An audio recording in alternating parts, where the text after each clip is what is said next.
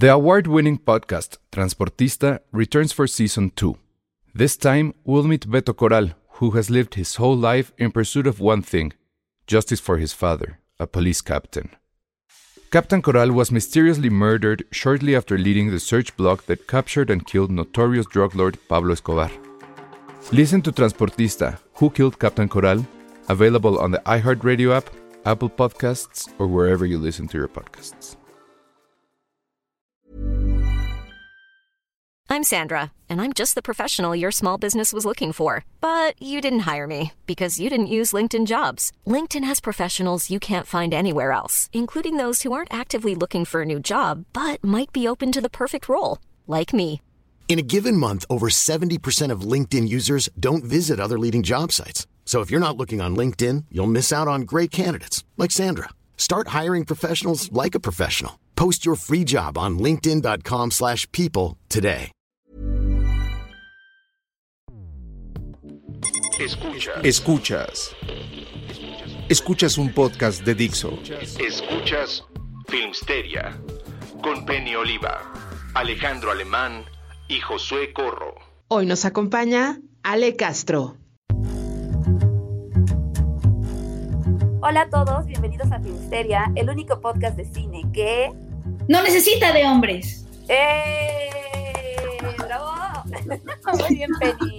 Pues Que los hombres estamos. en nuestro podcast no están, amigos. No, hoy estamos Penny y yo solitas con nuestra soledad, hablando de los gases y las diarreas de nuestras mascotas, porque pues son como nosotros, enfermos continuamente del estómago.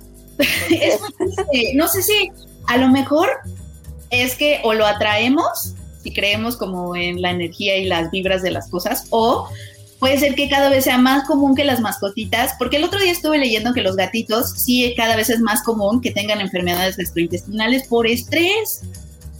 ¿De qué se estresan? No sé. O sea, como que también, no sé si nosotros los estresamos, o no sé si nosotros estamos más estresados en la vida porque pandemia y así, y los estresamos, pero que por eso tienen más este, infecciones urinarias, porque al parecer también la vejiga resiente el estrés.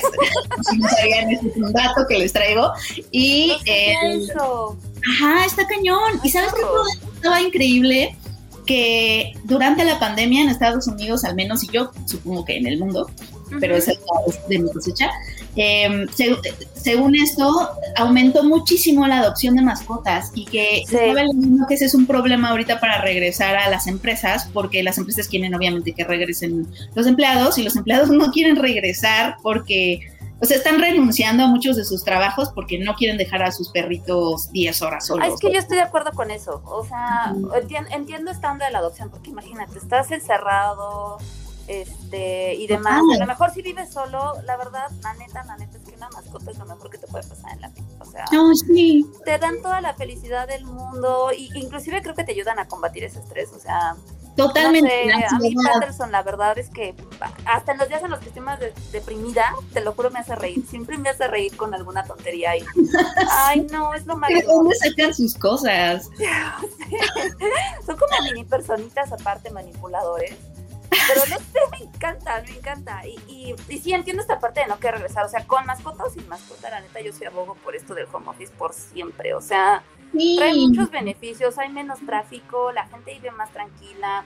Tienes más Exacto. tiempo de ejercitarte, de comer hasta más sano incluso, comes en tu casa, gastas menos. Las Gastas empresas se menos. ahorran el, el, vaya, la luz, la renta del lugar, lo que quieras. No sé, o sea, digo, entiendo también que es como una onda de cultura, a lo mejor, digo, creo que estás hablando de Estados Unidos, pero por ejemplo en México siento que sí, la cultura mexicana es como del de las horas nalga, ¿no? O sea, como que, digo, Sí, creo que hay empresas que sí lo justifican y que sí necesitan estar, ¿no? Este, sí necesitas ir, ¿no? Al menos una o dos veces por semana o siempre, ¿no? Pero en general es como, te tienen ahí aunque no estés haciendo nada. ujú, exactamente, sí, no sé, sí, está- sí estaba interesante ese dato y cómo también las empresas están eh, considerando ya hacerse pet friendly. Bueno, estábamos hablando de ciertas corporaciones, ¿no? Este, justo para que, para no perder a sus empleados. Está muy interesante. Yo en el WeWork donde estaba era pet friendly y era increíble. Ahorita donde estoy ya no. Yo no sé si pueda llevarme mi mascota a trabajar, o sea, como que siento que me distrae, querría estar jugando con ella, como me en mi casa. Pues, no sé, te acostumbras. Es que si ya estás trabajando con ella en tu casa es lo mismo. Sí. Pues es exactamente lo mismo. Ya nada más Bueno, le pones sí. ahí su plato y listo. Más bien creo que entra con esta onda de que no moleste a los demás. Ajá, exacto. Ahí entró Josué. Hola. Hola, Josué. Ya vi que están todos muy felices por Filmsteria Mujeres. No, pues ya mejor me voy. Adiós, Ah, no, no. no te vayas, Josué. Te necesitamos para que hables conmigo de Space Jam. ¿Pero de qué están hablando? Puedes sacar tu lado, o sea, como femenino. Puedes sacar ¿Hay más? Ay, sí. la versión Josué. Josué eh, femenina. ajá, mujer. O sea, so- soy más femenino que Ale, Sí, la neta, sí. que tampoco es que sea gran ciencia, pues, pero Ay, no es muy complicado, pero sí. Creo que no. O sea, por ejemplo, yo me arreglo en, en, en 20 minutos y él se tarda una hora. Pues sí. Porque aparte Josué es esa persona que te dice, me veo bien, y si no le contestas en chinga así de, sí, sí te ves bien. O sea, porque no, no les he propuesto, si se ve bien, pues el hombre, pero si te tardas tantito, le dices, sí, sí te ves bien. Te tardaste, no, me voy a ir a cambiar y se va a cambiar. Es horrible. Pues sí. Sí, sí, sí, pero sí admito que tiene cosas. Oye, oye, oye, sí están muy felices con el Filmsteria puras mujeres, ¿eh? Girlsteria. Deberíamos hacer una edición y que invitamos a Patty. Ajá, siempre hemos tenido ese plan, pero no se ha llevado a cabo, amigos. Sí, deberíamos hacer una, una, una edición sorpresa de puras chicas. Ay, sí, sí, sí lo vamos a planear, lo prometemos. Sí, Pongan un super chat. ¿Cómo, cómo, fue la, sea- ¿Cómo fue la introducción? Eh, dijimos que el único podcast de cine que no necesita hombres. ¡Qué Y luego fuerte! alzamos las camisas. No, o sea, nos gusta su compañía, pero de necesitarla, pues no. Sí. Pero nos gusta. Fem- Feministeria. Eso suena horrible, ¿eh? Feministeria Sí, No, sí. ¿cómo le como un ministerio que controla a las mujeres. Ajá. Como un puesto ministerio que fue Fisteria. ¿Cómo?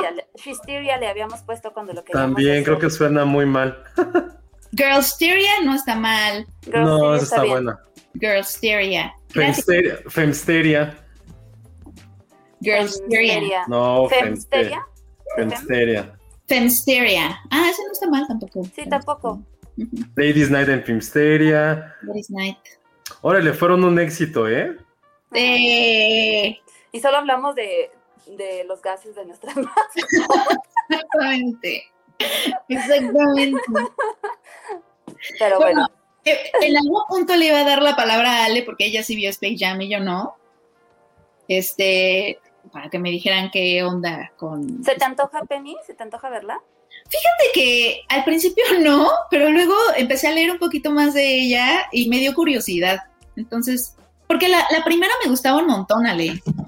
O sea, de chiquita yo tenía el soundtrack y me acuerdo que hice una coreografía de, de como de porrista, la de Everybody Get Up. No, neta, ¿qué Sí, sí, me gustaba un montón. Hacía un split y todo.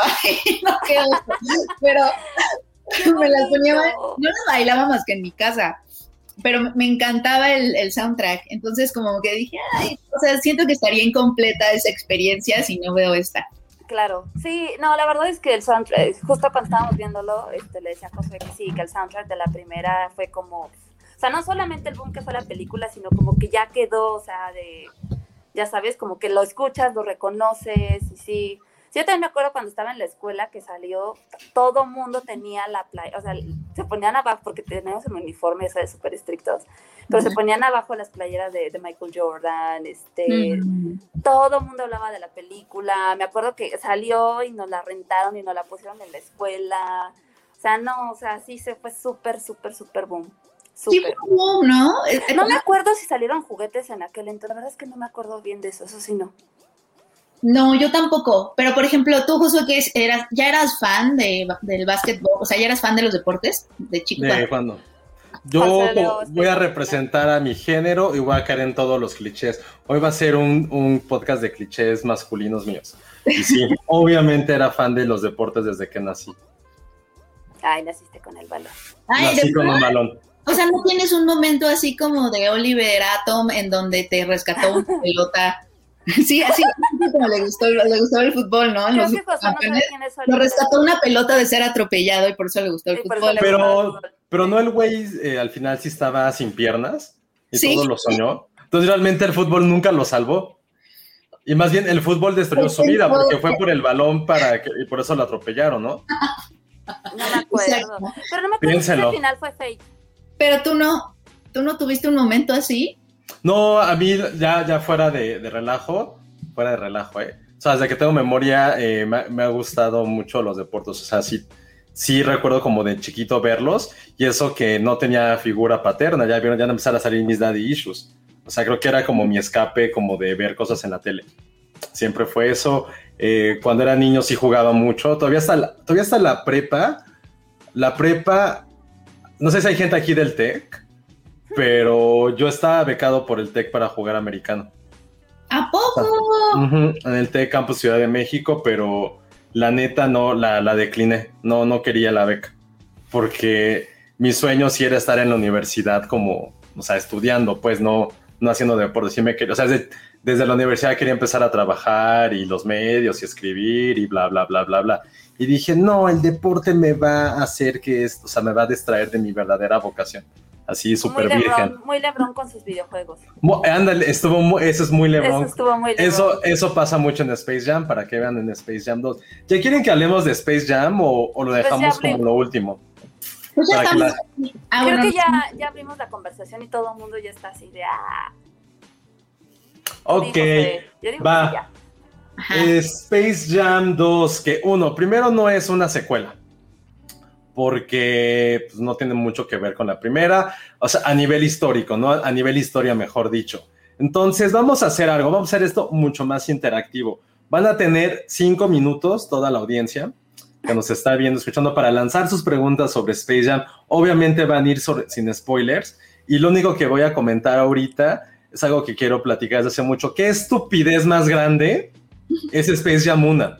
Space Jam 1 es, no, no sé a quién se le ocurrió una buena idea juntar al mejor basquetbolista de todos los tiempos en pantalla verde durante dos horas, con los Looney Tunes que ya estaban moribundos, nadie se acordaba de ellos, con Bill Murray que aparece al final de la película dando el discurso más obvio de la historia, eh, con chistes sumamente sexuales para niños de 7 o 8 años, con Box Bunny literalmente teniendo una, una erección. Entonces, no sé cómo, cómo de niños pudimos ver esta película y al papá, al señor Penny, a la señora Penny, al señor Ale, la señora Ale, quiero decirles que, que gracias por haber, haberlos llevado al cine o haberla visto con ustedes dos, porque no entiendo cómo los papás no vieron los primeros cinco minutos, e inmediatamente dijeron qué diablos estamos viendo y las dejaron así fuera de su casa durante horas y días. Sí, es. Es que, ¿sabes qué? Siento que, digo, ahorita que volvimos a ver la primera parte, es esa onda de, de lo de Box Bunny que, que literal tiene la erección y demás, sí pasaba mucho en las caricaturas, o sea, en todas esas escenas en las que pasaba algo que a él le gustaba o algo así, era como, pin, ya sabes, como que se ponen todos rígidos y da alusión a, o sea, pasaba, entonces tú lo veías normal y de niño la verdad es que ni siquiera lo entiendes a qué se refiere, ¿no? Sí, yo o sea, como tampoco lo que- entendí así. son esas cosas que hasta que no creces dices, ¡ah! ¿Qué onda, no? O sea, pero no Que sé. pican. Ajá, o sea, digo, creo que tenemos que pensar como hacia el target al que estaba dirigido. O sea, sí, es una estupidez, eso, eso no nadie lo va a negar. Pero creo que al final también resultó en una, pues en una idea muy creativa. O sea, creo que logró conectar con los niños y lo que buscaban pues era lo mejor. No sé, como dices tú, los, no me acuerdo la verdad, no tengo el dato preciso, pero dices que los Looney Tunes estaban agonizando cuando salió eso. A lo mejor era una forma de querer revivirlos o era una forma de querer, no sé, atraer al público al básquet. Y, y no lo dudaría, o sea, yo me acuerdo de mi escuela, a partir de que salió Space Jam, haya sido una estupidez o no, muchos niños se metieron al equipo de básquet y todo el mundo quería ser como Michael Jordan. O sea, creo que ese tipo de cosas que te transmiten así, o sea, cuando logra pasar eso, creo que eso es lo padre. Digo, no sé a ustedes si les tocó en la escuela, yo me acuerdo muchísimo de eso, muchísimo. No, a mí no tanto, ¿sabe? Porque ya, ya era muy grande Michael Jordan cuando salió esta película. Pero sí, creo que es eso. Creo que fue un gran fenómeno de infancia noventera para todos los que crecimos en esa década. Eh, uno, porque, que- o sea, o sea, lo, lo dije un poco en broma y no, pero sí una película bastante estúpida. O sea, desde la trama, cómo son los muñequitos chiquitos. Siempre he dicho, ¿por qué se les ocurre jugar básquetbol cuando pudieron haber hecho algo de carrera? ¿Sabes? Tienes a Speedy González, tienes a Correcaminos. Correcaminos, y, y realmente el único medio hábil que tienes para jugar básquetbol, y eso es medio, es a Box Bunny. A O Lola sea, de Bunny. tus- Lola, pero, pero Lola no existía, Lola llega después. O sea, en el universo Looney Tunes, de los, no sé, supongamos 100 personajes que hay, solo tienes a uno que vale la pena jugar. Es al 1%. Es como si hubiera, es como si a nosotros cuatro nos retaran y dijéramos, "Mm, ¿de qué somos buenos? Claro, un reto de baile, cuando la única que baila es Penny. O sea, se me hace así de absurdo. O, "Mm, Ay, vamos, yo sí me defiendo. ah, estamos. o sea, tú eres como, el pato Lucas que medio sabe agarrar el balón. Pero Penny, o sea, Penny, Penny es Box o sea, Penny sabe bailar. Yo, yo el universo de, de, de los Looney Tunes y comparado con básquetbol y baile, yo soy como Piolín, o sea, ¿qué diablos haces ahí? Y ya vimos a Elsa. O sea, Elsa es como la abuelita de Piolín. Esa tuvo que meter a La abuelita. Es la abuelita, yo soy Piolín, Alex, medio pato Lucas y tú eres Box Bunny. Entonces, ¿por qué diríamos, sí, vamos a hacer un reto de baile cuando no hay talento? El único es Penny. Es, es igual, eso es porque se les ocurrió jugar básquetbol cuando nadie... Porque, Pero porque no está como justificado en el que justo son loonies, o sea, como que no hacen nunca las cosas que deben hacer. Sí, no, no hacen cosas coherentes. Y uno, y lo, lo que le decía a él, o sea, pues porque tenías a Michael Jordan, estaba en todo su apogeo, estaba de moda. Dime qué corredor famoso podías meter y que vendiera boletos. Sí, era como No, o sea, ¿qué no. otro deportista podrías haber Obviamente. metido? Pues no. Pero claro, a nivel, a nivel historia sí está súper estúpido. Sí, es. También pudieron haber jugado a crear explosivos marca Acme, a lanzar yunques, o sea, cualquier otro deporte, menos básquetbol. inexplorado, sí. Sí, o sea, A mí lo que me da risa es la casita en la que dice que vive Michael Jordan con su familia así toda pobretona en los suburbios. Cuando, Ah, sí, sí. come on. ¿Sabes que ese güey tiene como 20 Es mansiones? lo menos creíble de Es esa película, lo menos. Nadie le cree que vive así, por Dios. Le creo más que conozca a Box Bunny. Ajá, yo también. Ajá, no, y, que la mamá, este, o sea, que creo que el único coche que se ve que tienen es la mamá van que trae la señora, donde lleva todo el equipo de su hijo para que jueguen béisbol. O sea, es como, ay, sí, por favor. Por Esa favor. escena también me da mucha risa porque llegan del juego de, de básquetbol, de béisbol, pero todos llegan, a, todos llegan a la casa de Michael Jordan y los demás niños se salen de la camioneta. Es como, güey, ¿qué tal si uno vive en Iztapalapa? O sea, ¿cómo se viera su casa? ¿Por qué es tan ir- ¿Por qué es tan irresponsable la mamá de, bueno, la esposa de Michael Jordan para, bueno, adiós niños, adiós? Los niños llega a así mi de, casa y se queda, ¿no? sí, exacto, es como, chingón, menores de edad en un suburbio, claro que no es peligroso. Ajá, o sea. Sí, pero bueno, tiene, tiene sus cosas grandes, la verdad. sus cosas, es una gran película. Entonces, ya, o sea, ya llegando a eso, los Looney Tunes, ya hablaron del soundtrack, también creo que fue algo Sí. que marcó muchísimo esa época, como mitad, mitad de los 90, creo que es un gran, gran, gran soundtrack de verdad. O sea, Sí. si ahorita escuchamos como la intro de Space Jam, es como remitirte directamente a esa época. También hay una canción de R. Kelly de, sí, R. Kelly, sí, de I Believe I Can Fly, que también una, una gran, gran canción. El merchandising que hubo en esa época también gigantesco. Eh, insisto, sale Bill Murray, o sea, tiene como todos los elementos para hacer una gran película. Y eso, casi 25 años después, pues llega la segunda parte de Space Jam, que no cuenta ni con Bill Murray, ni con un gran soundtrack, ni tampoco con el merchandising que, que habíamos pensado, pero ahora sí, ya vamos a empezar a platicar de, de ella. ¿De qué trata básicamente? Eso lo hemos visto en los trailers. Se los voy a explicar de la forma más sutil que puedo encontrar. Trata de LeBron James, que quiere que su hijo, su hijo que es como un geniecillo de las computadoras, se convierta en un jugador de básquetbol, igual que él. Pero LeBron James solamente conoce una forma de triunfar. Y esa forma de triunfar y ser una leyenda es sufriendo, es quitándole la diversión a todo. Y después de eso, esa es como la primera parte, en la segunda ya, digo, si la primera fue igual de absurda y estúpida, la dos es exactamente igual. Por alguna razón, un algoritmo, una, algo de, de- de la Matrix, eh, jala va a LeBron y a su hijo a un juego virtual en redes sociales, mágico, eh, binario. Se adentran, se, se adentran como al mundo, a- al mundo digital de lo que es Warner Brothers. O sea, Pero se meten como a la digital- supercomputadora. O sea, ya sabes. en- en Como el- un servidor, ¿no? oficinas, Sí. Ajá, van a las oficinas de Warner y Warner, obviamente, porque Warner tiene un super servidor donde tiene ahí guardado todo lo que ha hecho desde siempre. Entonces, este, como el niño es un genio de la computación, de alguna forma logran entrar a ese servidor. No, No pregunten Y cómo. ir a través de él.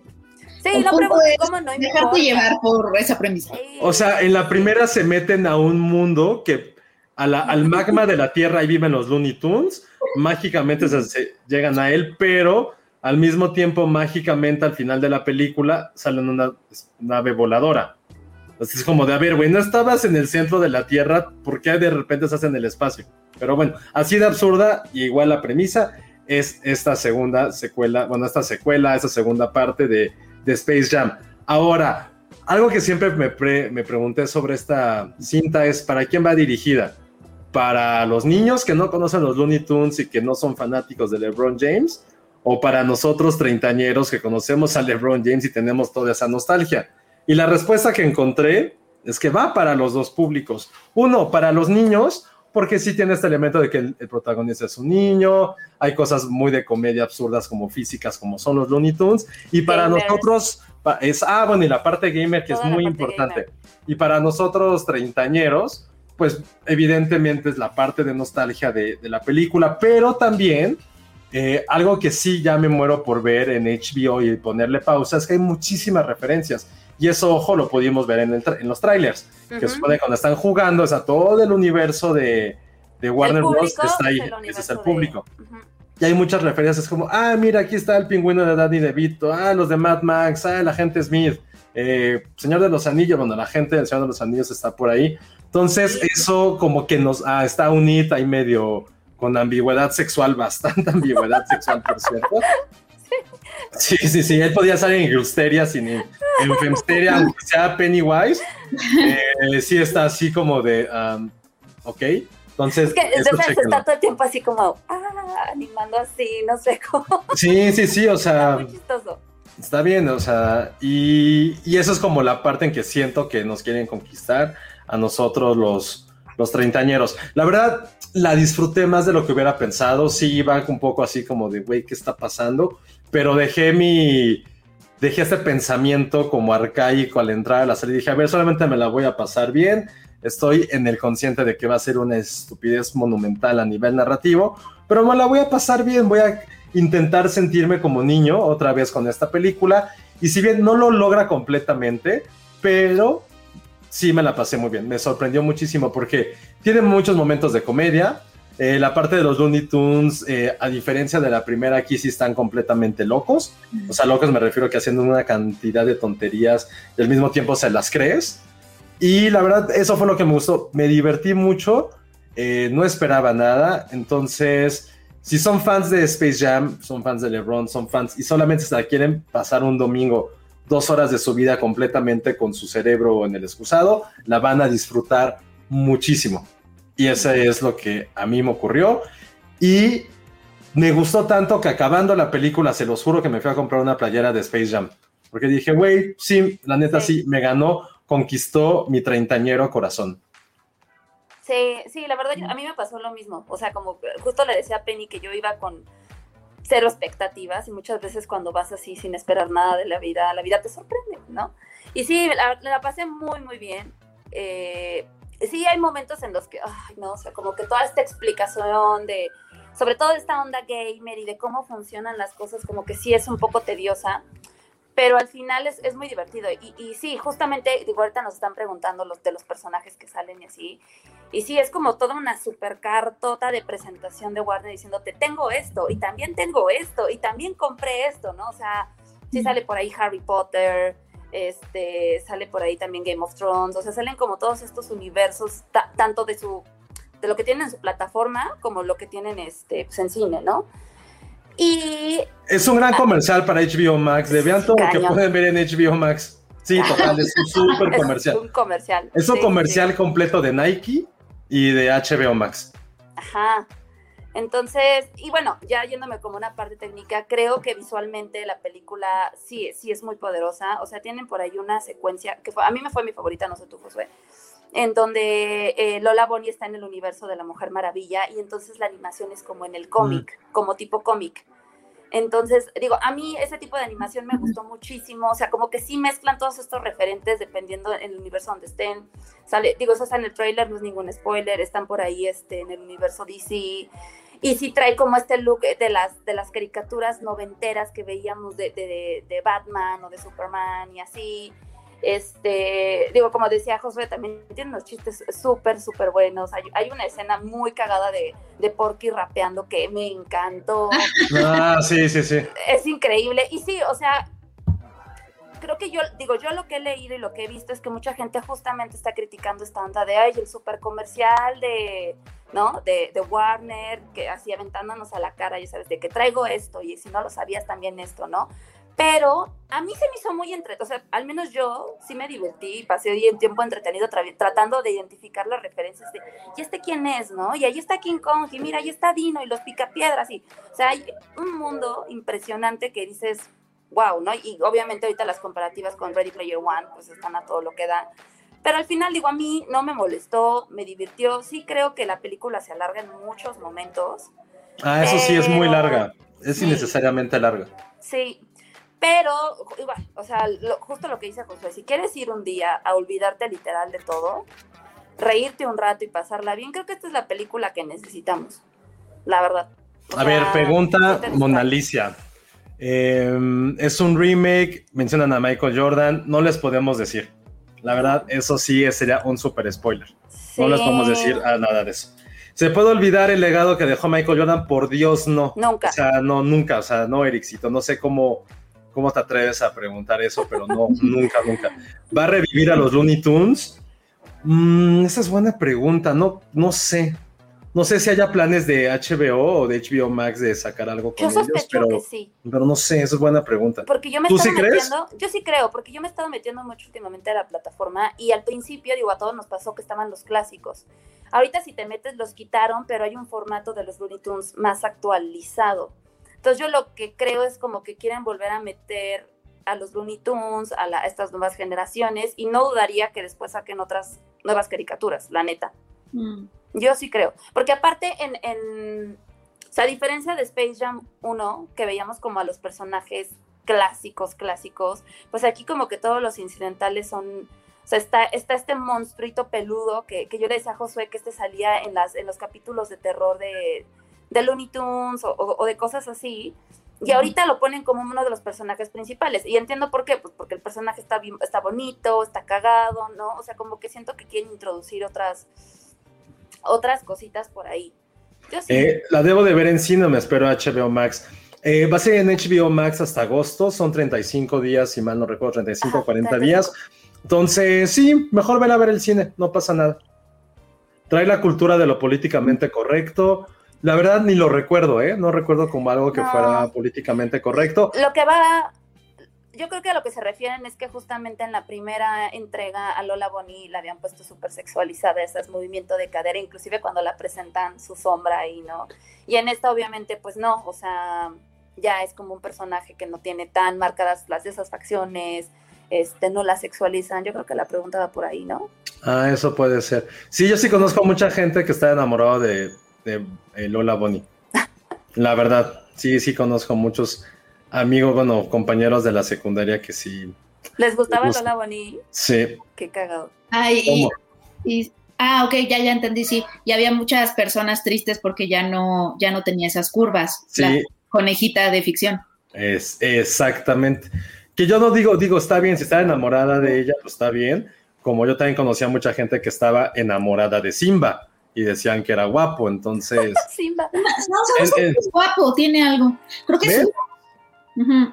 Sí, O sea, esa escena de bien. cuando de repente crece y se avienta así la, la canción Este, Mm, sí. sí, es como de. Exacto, cuando crece, ajá, exacto.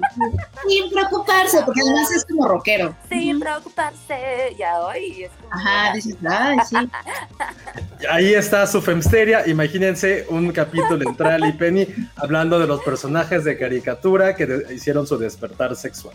Si quieren tenerlo, pongan al super chat. La neta, yo sí lo escucharía. Creo que sería algo muy divertido. Yo sí voto por ese capítulo en de así, caricaturas y el despertar sexual.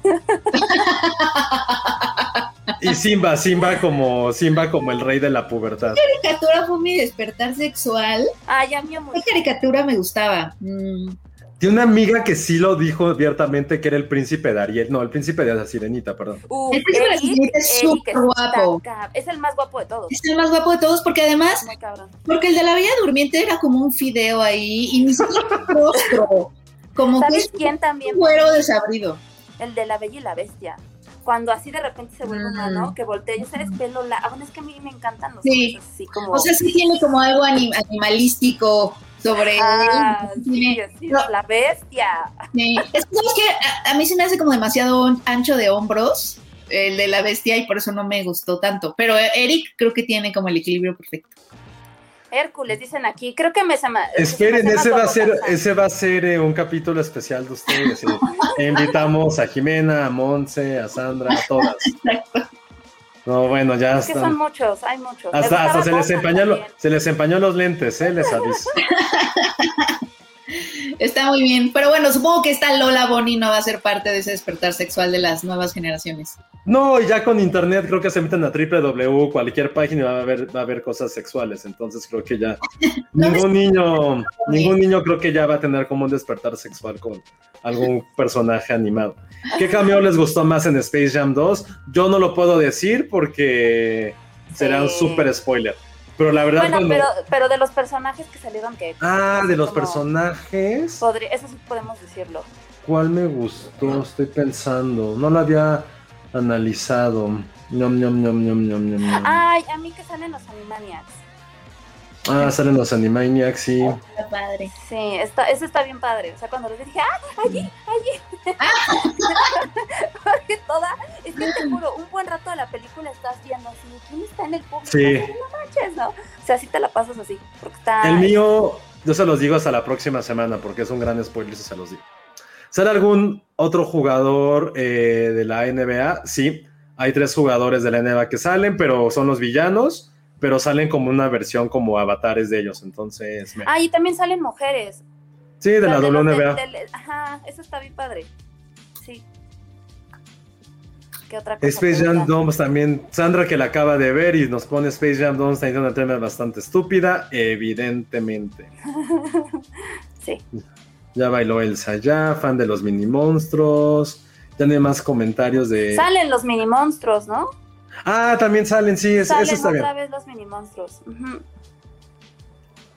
Y creo que esas son todas las preguntas que había alrededor de si sale Michael Jordan. No se le puede decir, chavos, eso no, no se puede decir. Sí, no, chicos. Hay cosas. Creo que ya dijimos lo que se puede contestar. Ah, Ericito ya se arruinó toda la película con algo que puso y que no vamos a comentar.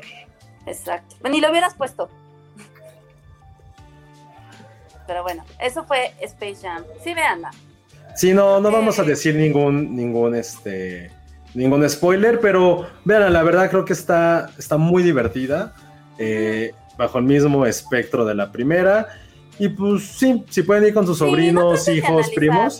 Ni de buscarle el hilo negro, ni. O sea, es lo que es. O sea, creo que al final es una película que cumple con lo que promete. ¿No? Que es Mm. como, tengo esto y es lo que hay. Y ya. O sea, a mí sí me gustó. Yo la pasé muy bien y sí me sorprendió, la verdad. Entonces, eso fue Space Jam 2, una nueva era, una nueva generación, ya ni sé qué, cómo se llama. Y ya nos dice, me da la impresión que está mejor que la primera, no. No, es que no, ni siquiera es para compararse. No, la primera simplemente que sale Bill Murray en eso de y con ese este diálogo de ¿qué haces aquí?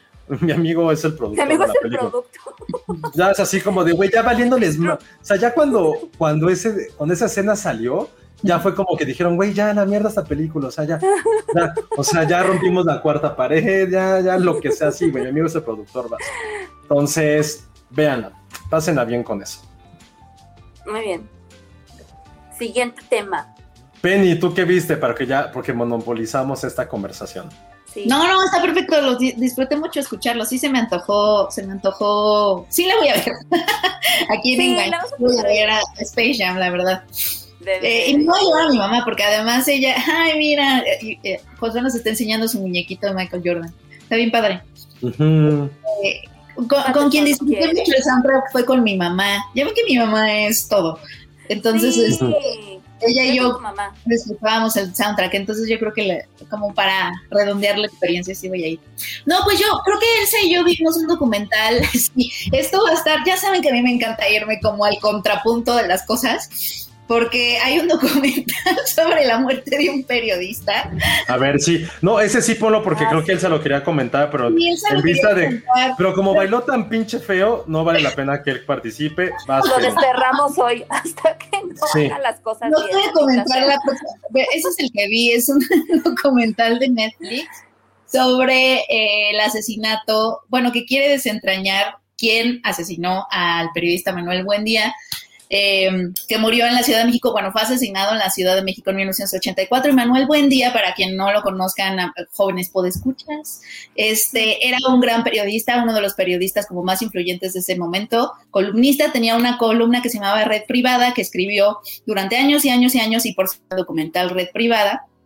Eh, era como, sí, su, eh, su influencia era mucha. Su columna este, la tomaba, la, la, la, la retomaban una treintena de periódicos. Era él al que lo buscaban los periodistas este, foráneos para entrevistarlo sobre su México, salía en radio, en televisión, etcétera. Pero él era muy crítico del gobierno. Oye, pero ¿en qué, ¿en qué periódico estaba su columna originalmente? Estuvo en varias, empezó en la prensa, él fue el director de la prensa, pero después salió de la prensa y después retomó su columna en diferentes lados. Eh, el último lado en donde fue columnista, según yo, fue Excelsior.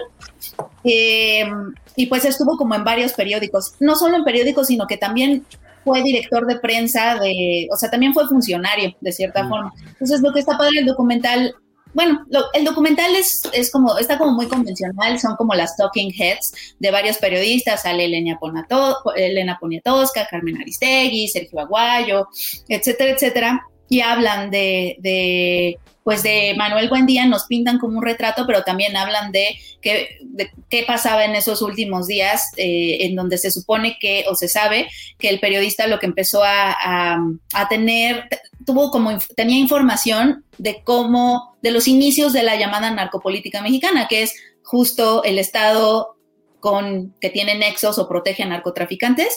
Él descubrió, al parecer, o tenía información de justamente estos vínculos entre la Dirección Federal de Seguridad, que era una cosa como la CIA, bueno, quería ser la CIA en ese momento, que el, el documental da un dato padre, que eh, la, F, la, la FBI, sus sus agentes se les conocía como G-Men, y entonces los agentes de la, de la Dirección Federal de Seguridad se llamaban Jiménez. Ay, no, qué oso. se hacían llamar Jiménez. Pero el asunto es que la Dirección Federal de Seguridad, los agentes habían sido capos, los primeros capos de México, y ahora eran agentes. Es decir, como que esos vínculos estaban muy fuertes. Y al parecer Manuel Buendía, que no tenía pelos en la lengua, o bueno, en la pluma, eh, se la pasaba denunciando y era como muy crítico con el gobierno y pues lo querían callar y tenía como muchísimos, tenía varios enemigos. Eh, él denunció a los tecos de Guadalajara, por ejemplo, por ser pues este grupo de ultraderecha que pues hacía ciertas cosas que no estaban tan padres y, y, le pegaba a todos, al gobierno, aquí, allá, a los tecos de Guadalajara, este, denunciaba el tráfico de armas. Luego cuando hubo, cuando fue lo de la Guerra Fría y todo, y había mucho espionaje en México, que había espías de todos lados aquí, eh, él daba los nombres y los teléfonos, o sea, como que sí, sí, o sea, era alguien que de verdad hacía las cosas como muy temerariamente. Entonces, y él varias veces dijo, me van a matar, me van a matar. Y de hecho siempre cargaba una pistola, siempre andaba con una pistola y él, él dijo alguna vez que si lo mataban iba a tener que ser por la espalda porque pues de frente dice que se iba a poder llevar a varios, pero y así fue como lo mataron por la espalda y, y no, con cinco tiros.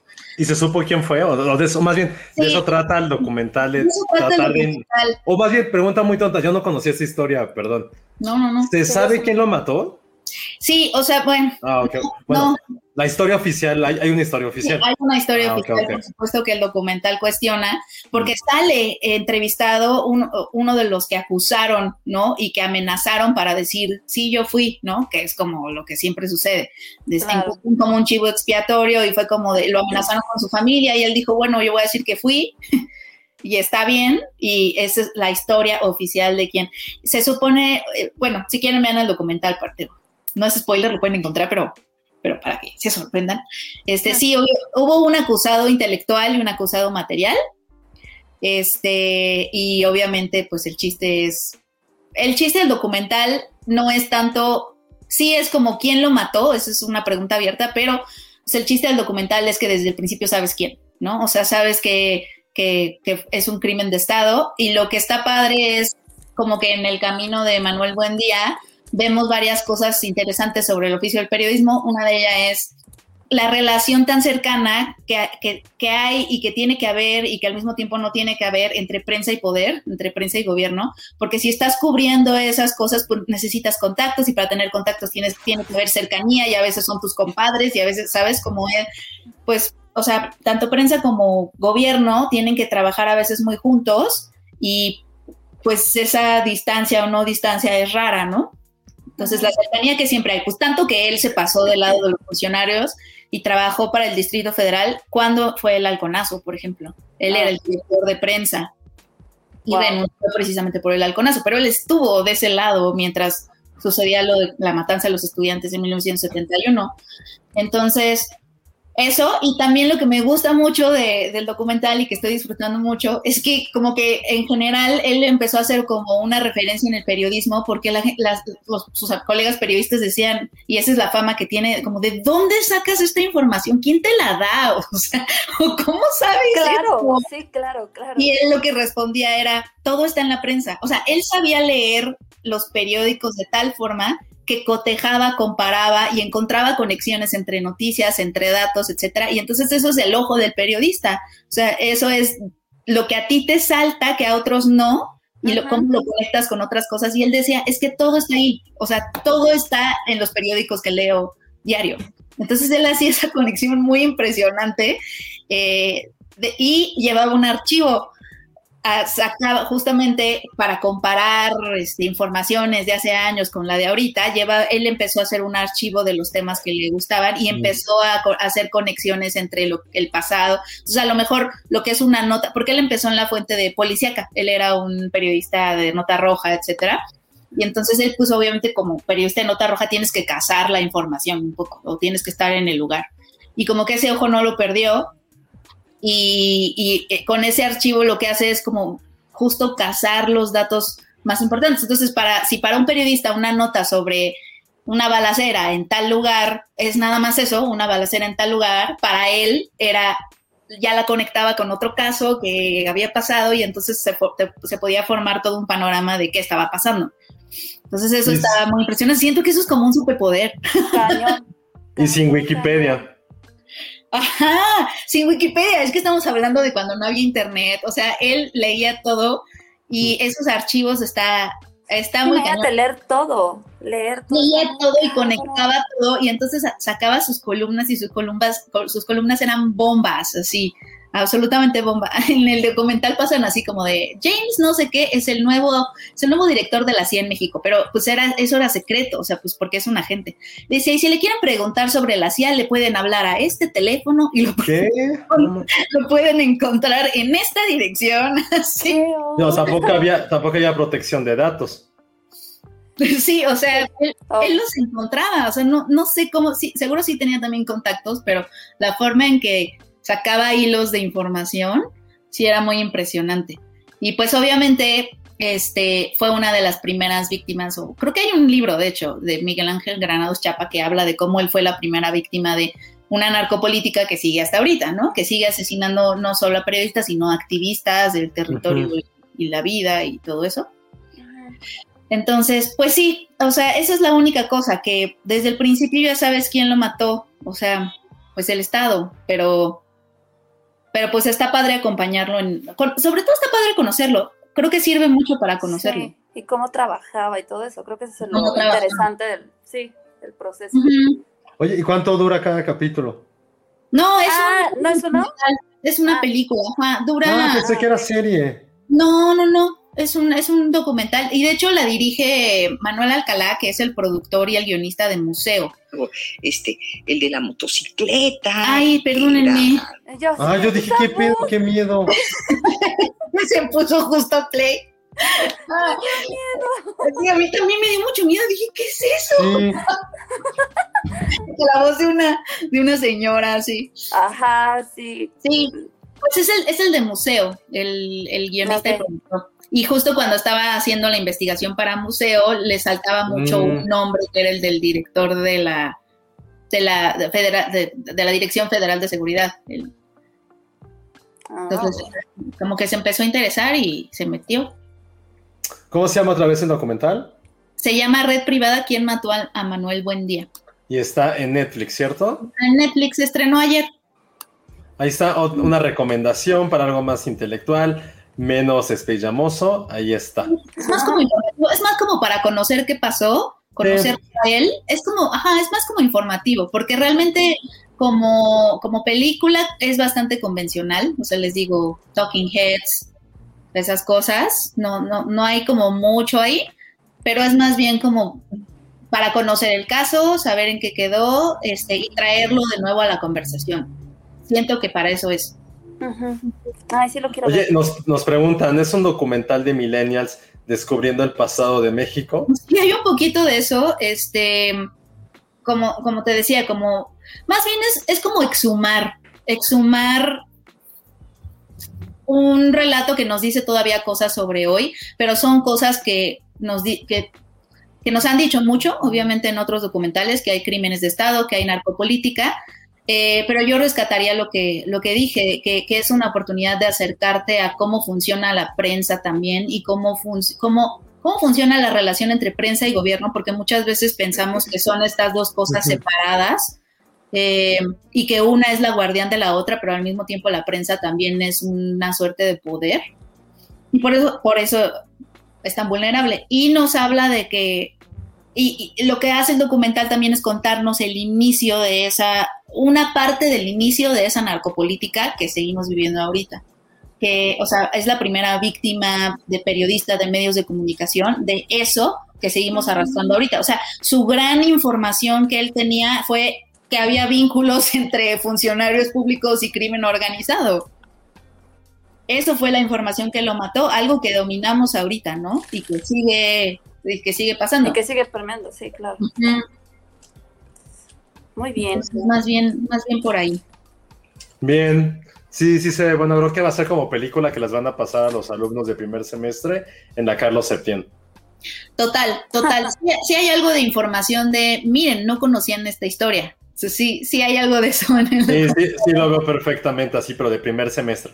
Ajá, como de, miren, Bueno, en, cualquier, en cualquier escuela de comunicación van a pasarle esas películas, así que Exacto. váyanse preparando, vayan preparando a sus hijos. Véanla de una vez.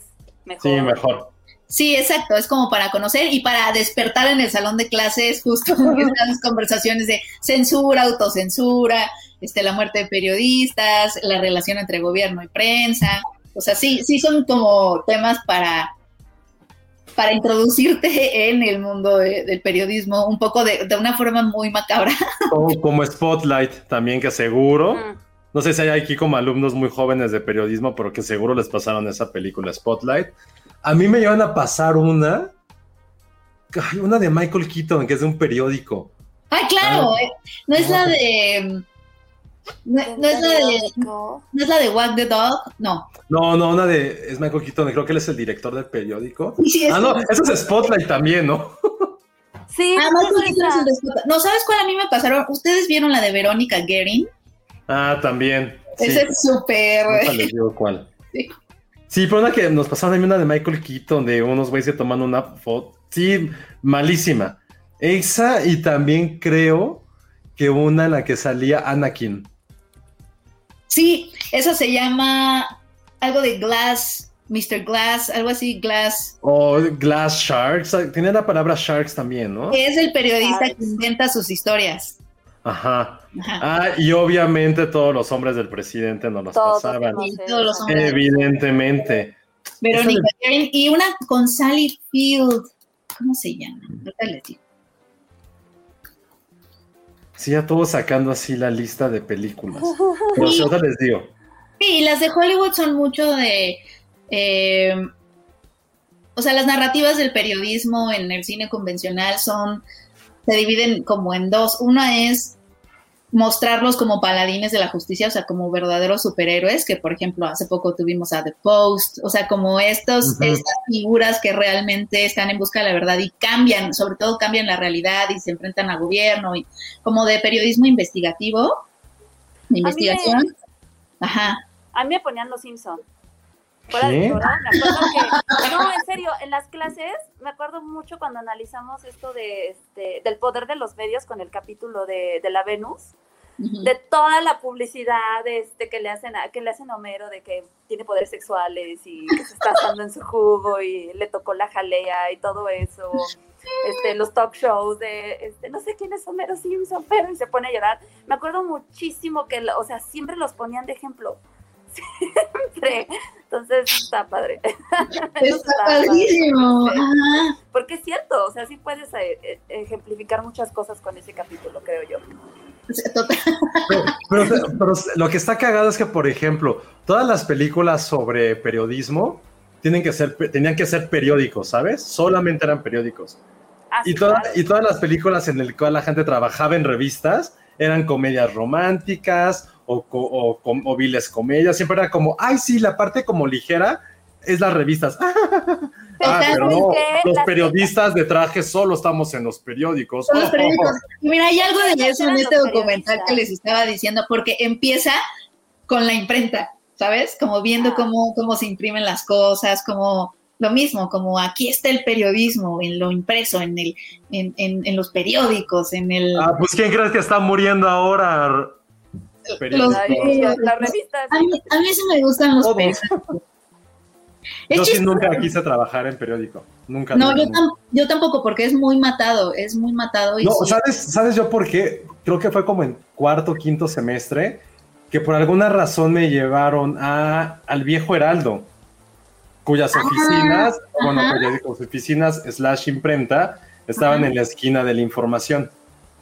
Ah. Y me acuerdo que cuando llegamos estaba, te lo juro que ya el Heraldo en esa época ya estaba medio muerto. Y fue así como de, güey, ¿qué pedo? ¿Quién quiere trabajar aquí? Se los juro, se los juro que era como una fábrica abandonada. Entonces cuando llegamos, eran como las seis de la tarde, un viernes, me acuerdo muchísimo.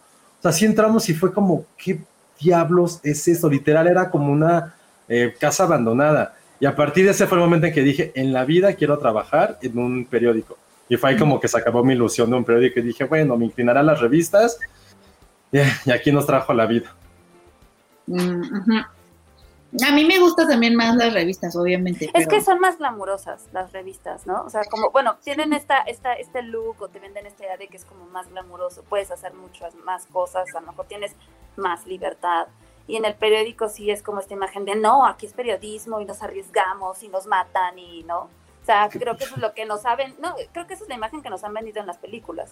O sea, no que sea así, creo que eso es lo que te venden, ¿no? O Sí, sea, total. porque para Sí. todos los que crecimos con estas chick flicks, en donde siempre la protagonista trabajaba en un periódico, en una revista, era como, wow, yo quiero para que también vestirme así de increíble y que me inviten a todos estos lugares y que me, o sea, sí, es, es, es como ese gla- esa onda de glamour más. bien. Así era la vida de Carmen cuando trabajaba en revistas. Ay, sí, Carmen, seguramente sí teníamos los mismos maestros.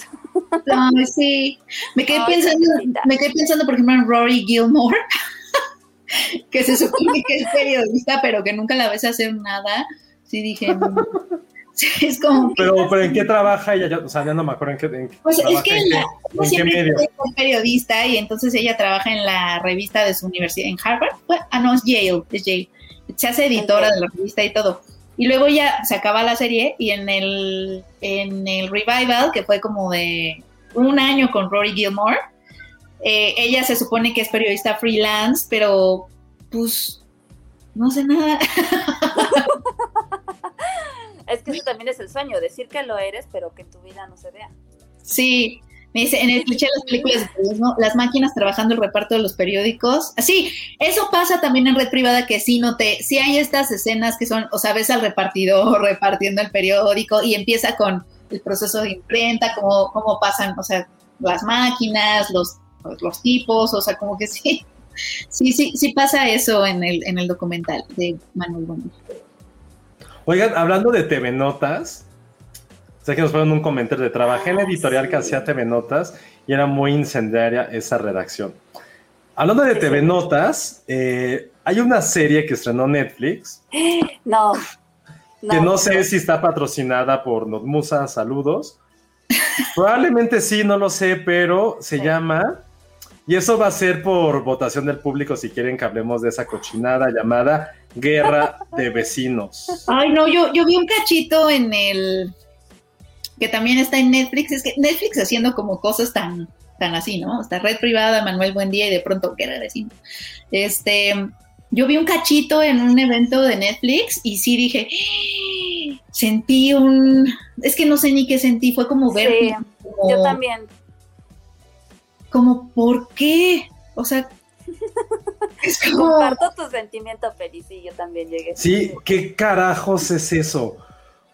Ah, no sé si vale la pena que siquiera le demos un espacio a eso, pero que lo decida el público con Sí. un aplausómetro, como los aplausos de Cannes.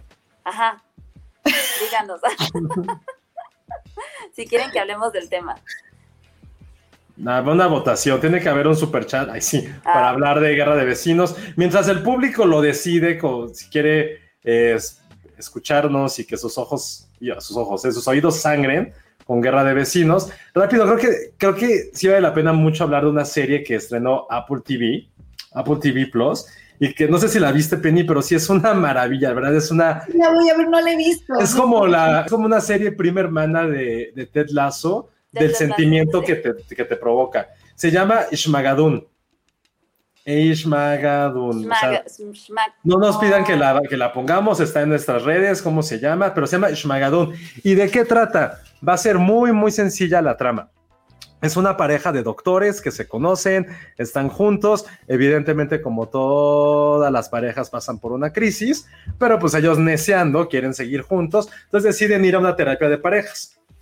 En esta terapia de pareja los mandan como, ya saben, como estas, ¿cómo decirlo? No, ni siquiera es como un New Age, es como esos retiros ya que todo el mundo conoce, que los mandan como a un bosque para que se reencuentren, les dan una piedrita con el nombre de su pareja que uno de ellos pierde.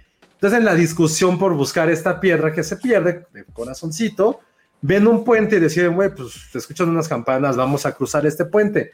Cruzan un puente en medio del bosque y aparecen en un set, no, en un pueblito que parece un set de una película de Metro Golden Mayer de los años 40, donde todo absolutamente es perfecto.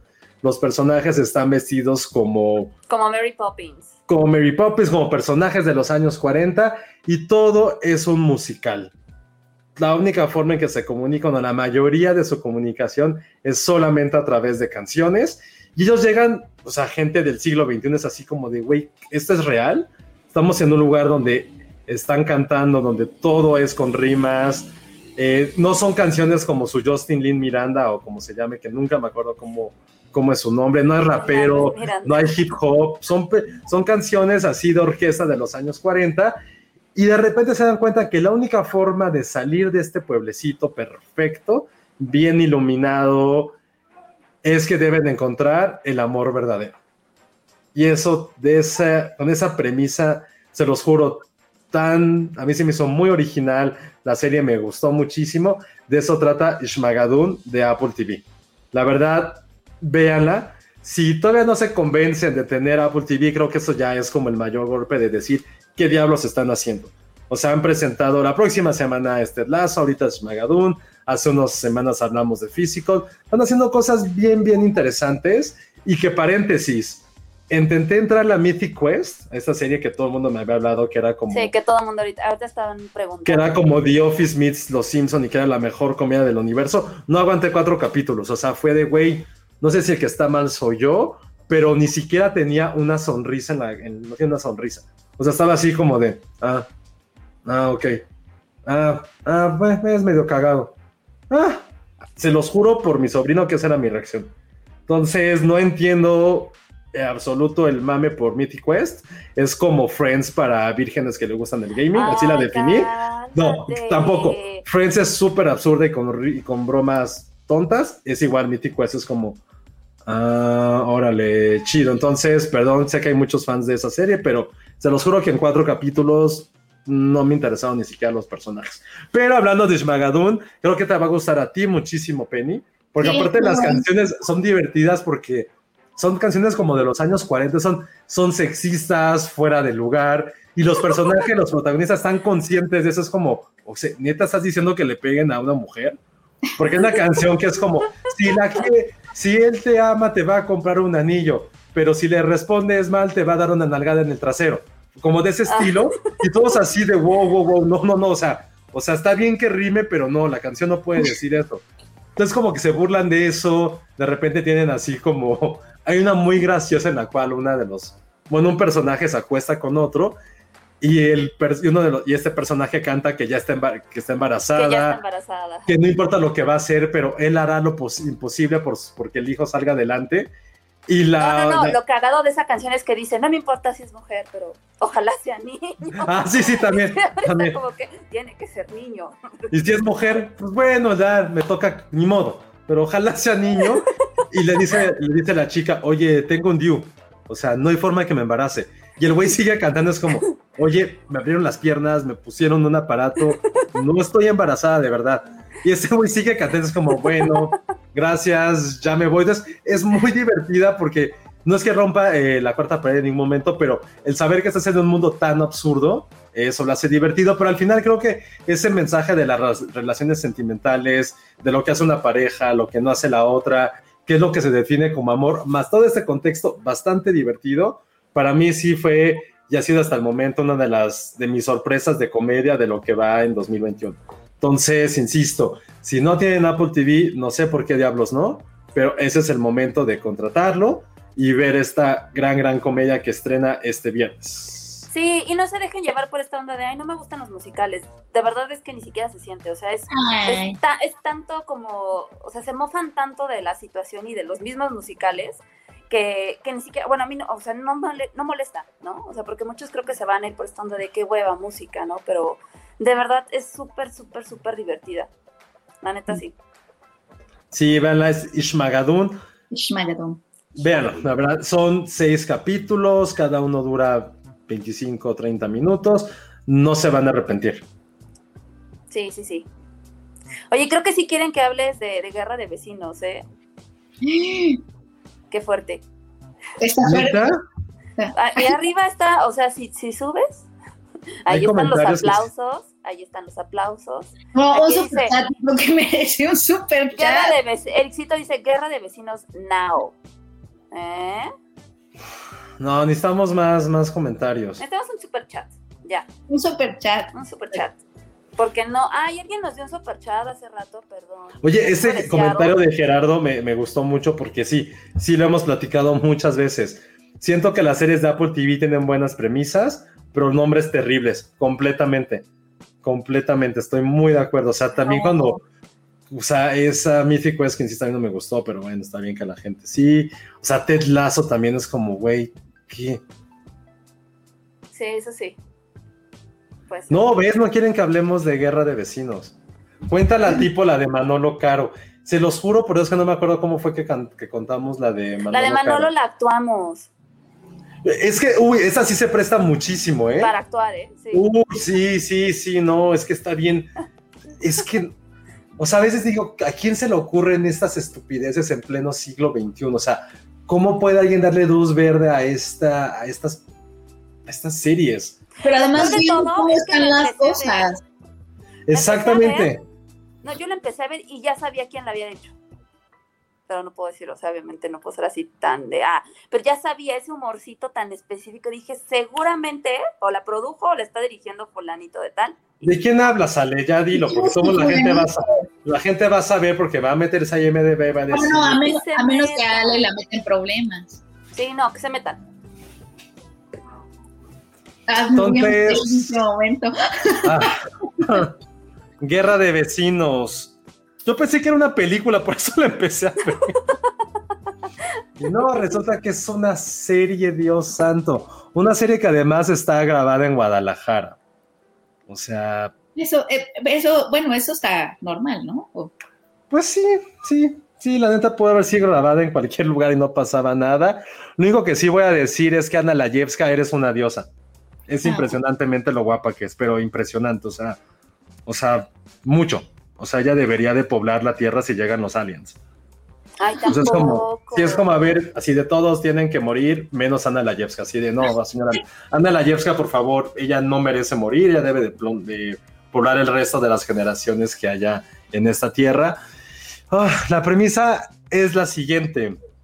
Actuala, pues, actuala. No, no lo voy a actuar, no, no lo voy a actuar. No, pues, a ver, es ¿Cómo típica. como señora rica? Eso está fácil.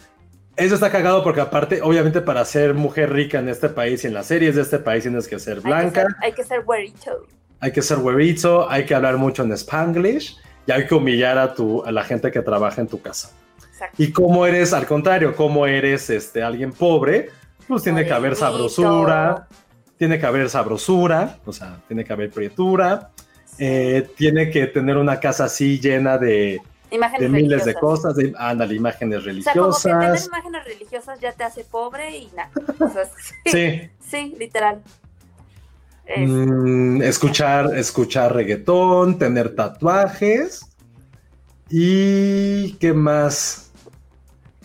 Y tener un coche no de lujo. Así es, bueno, así es como la pinta la serie.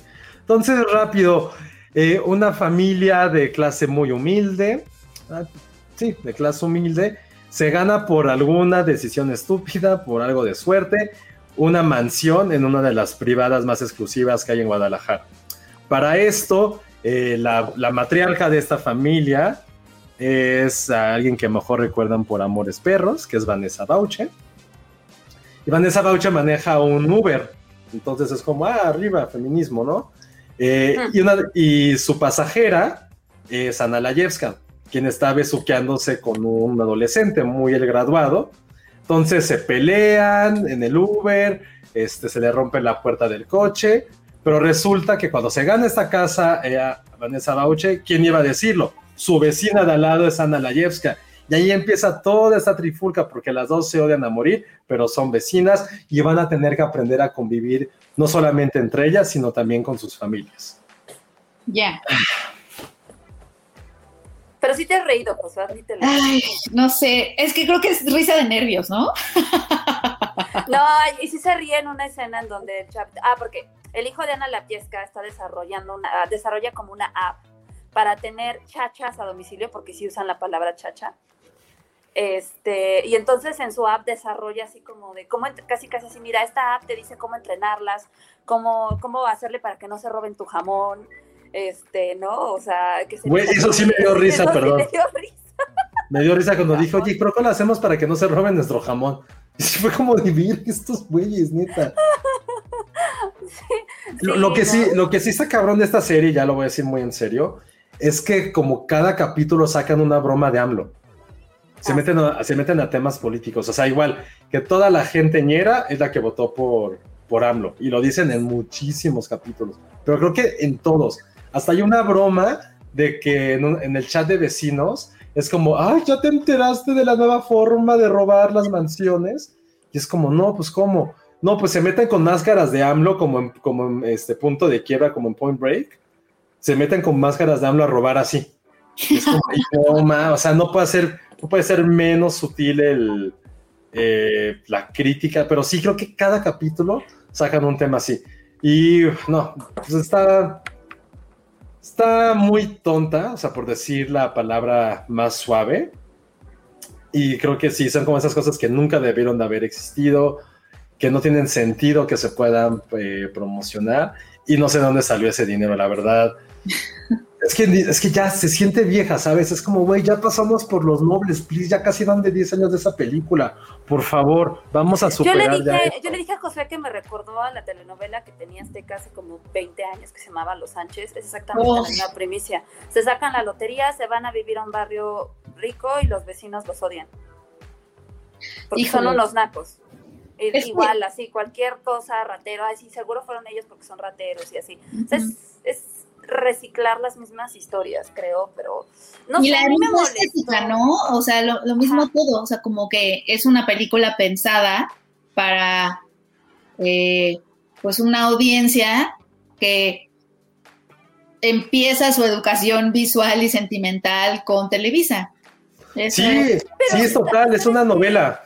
está cañón, eh, o sea, a mí, a mí sí me molesta cómo se burlan de la gente, o sea, creo que, ay, no sé, suena muy moralista, digo, no creo que llegamos a ningún lado, el, el, el, llamar a la gente que, que tiene una, o sea, inclusive no solamente preferencia política, sino también religiosa o cultural, como que ya meterte en esos temas o en lo que la gente decirle, eres un naco y eres un pobre por eso, es como que, dude, qué pedo, ¿no? O sea, porque soy católica y tengo una virgen, o sea, no sé, o sea, como que ese tipo de clichés, siento que ya no estamos en ese momento y esas cosas no deberían de pasar, o sea, sí, muy cuidemos y, y- y seamos este, cuidadosos con, pues, con las cosas sexistas y, este, no sé, eh, cerremos la puerta a cuties, pero sí saquemos esto, ¿no?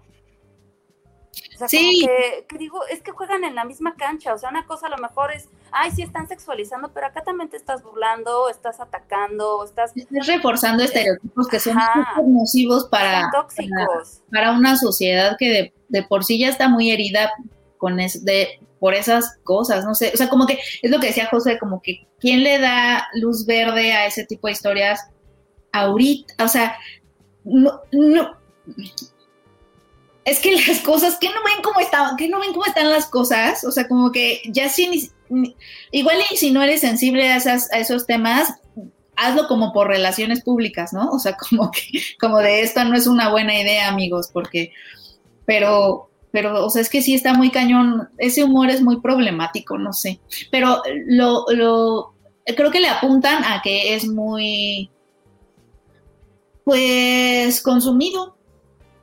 Sí, aparte parece de otra época, porque sí las burlas están como, o sea, hay como burlas a, a un personaje que quizás es gay, quizá.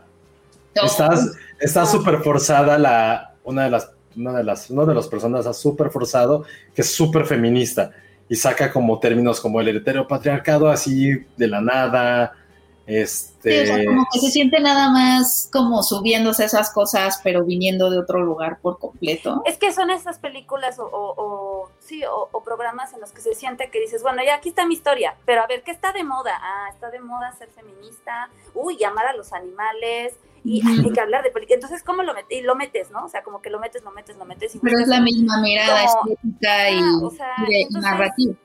Sí, entonces caes como en estas narrativas en las que, güey, se siente súper forzada, no te la crees. O sea, es como, va- vaya, hasta el comentario sobrado, que a lo mejor, pues sí, tiene este- esta buena intención de agarrar y decir, no, pues es que mira, sí estamos tomando en cuenta esto. Pero vaya, después de todo lo que estás reforzando, como que dices, ya ni siquiera va, ¿no? Sí, sí, sí, sí, no, no, la verdad es que son, son cosas como muy lamentables. O sea, me quedé pensando ahorita que, por ejemplo, cuando salió La Casa de las Flores, que yo sé que, que, que hay, o sea, podemos tener como varios comentarios sobre lo que sentimos hacia esa serie, pero una de las cosas que, que Manolo Caro decía cuando estaba hablando de La Casa de las Flores es que a él le parecía que La Casa de las Flores era un- una cosa como un tipo de respuesta a que mucha de la televisión mexicana no se había puesto al corriente con cómo era la sociedad ahorita. O sea, como que la sociedad ya era como más diversa, ya pasaban cosas, o sea, justo ya el humor tenía que ser otro, este, la visión sobre este, las disidencias o la diversidad sexual tendría que ser de otro lugar, etcétera, porque la televisión mexicana se había quedado atrás y que un poco la, Casa de las Flores re- retomaba estos elementos, ¿no? De la telenovela, del melodrama, etcétera, pero estaba proponiendo algo que sí representara, ¿no? La, pues la realidad. Entonces, me- se me hace chistoso que el mismo estudio, que en este caso es Netflix, tenga algo como La Casa de las Flores, una propuesta, pero también Guerra de Vecinos, pero también, es decir, como que dónde está ahí, dónde está ahí, no sé, como, a lo mejor estoy buscando coherencia donde no, ni siquiera debería haber, pero ¿dónde está como la línea O sea, la línea es nada más sacar contenido el que sea, el que vaya a pegar o... Y sí, Sí, también sí. contenido padre, pero también el que vaya a pegar no importa que sean como parezca, es una esquizofrenia absoluta. No, a ver, también lo, lo que sí tiene la serie es que sí está hablando de estos temas. Eh, creo que la premisa, a mí más bien lo que me, me molestó de toda esta serie es que, te lo juro, sí es como ver una, serie de los 70 en 2020. O sea, el humor es muy soso, quieren tratar temas, pero el hecho de que se hable de un tema no significa que lo están tratando. Es como, ah, pues lo hablamos y lo hacemos de una forma cagada, pero hasta ahí se queda. Estamos cumpliendo como con un checklist de temas que creemos que, quere- que creemos que queremos hablar, que están cagados, pero lo hacemos al final de esto y no es que quieran dar un mensaje, pero simplemente es como de, güey, ¿para qué es necesario? O sea, no es necesario. Son esas cosas que dijeron, que decimos, ¿por qué existe? Evidentemente porque a la gente le iba a gustar. Y a mí lo que más me estaba preocupando, o ni siquiera preocupando, porque ni me importa, pero a mí lo que se me hace, mejor dicho, lo que se me hace muy interesante es cómo ya Netflix con esto, que no es que tampoco haya hecho como es algo diferente, pero con Guerra de Likes que también vimos de Amazon, ya parece que se está inclinando a este tipo de productos que son de un Televisa de los 80 y los 90. O sea, eso es lo que ya estamos transformando. O sea, como ya la televisión nacional aparentemente, aunque digan que es el 10% de la gente que tiene internet, o no me acuerdo cuál es el dato, pues sí, pero al fin de cuentas es una gente que siempre está en boga, que es la que, que, es la que está consumiendo. Que las marcas, si lo sabemos, es la que se están inclinando. O sea, o sea, ya cada vez hay menos, la publicidad que se ve en televisión nacional cada vez es ínfima y la verdad es como, güey, ¿cómo le vamos a pegar a otras generaciones que es los que están hablando de nuestras marcas? O sea, hay que pensar en eso, no importa que sea el 25 o 50% de la gente que tiene internet, la gente que está consumiendo es la que tiene internet, es la que está en redes, es la que está haciendo esto.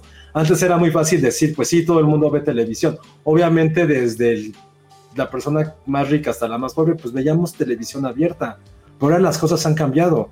Sea, ahora la gente que consume y las marcas lo que les importa es estar con ese público, ese 10, 15%. Entonces, entonces cuando siempre dicen esa, esa cosa de, bueno, esa, esa data de solamente el 15% de la gente en México tiene Netflix o tiene servicios de streaming, qué bueno. ¿Sabes qué es lo que importa? ¿Sabes cuál es el porcentaje de consumo de ese 15%? Ahí está la clave. No importa si son muchos o pocos. Ese 15% es, es el que las marcas que están pagando y que quieran anunciarse quieren llegarle solo a ese 15%. A lo mejor no al otro 50-85 que existe. Entonces, por eso cada vez que alguien dice ese dato y que entonces como, ya ves, el mundo no es Internet, pues no, obviamente no es Internet, pero las marcas quieren estar en ese mundo y quienes dan el dinero quieren estar en ese 15%. Entonces, yo siempre recrimino ese dato cuando sale a flote.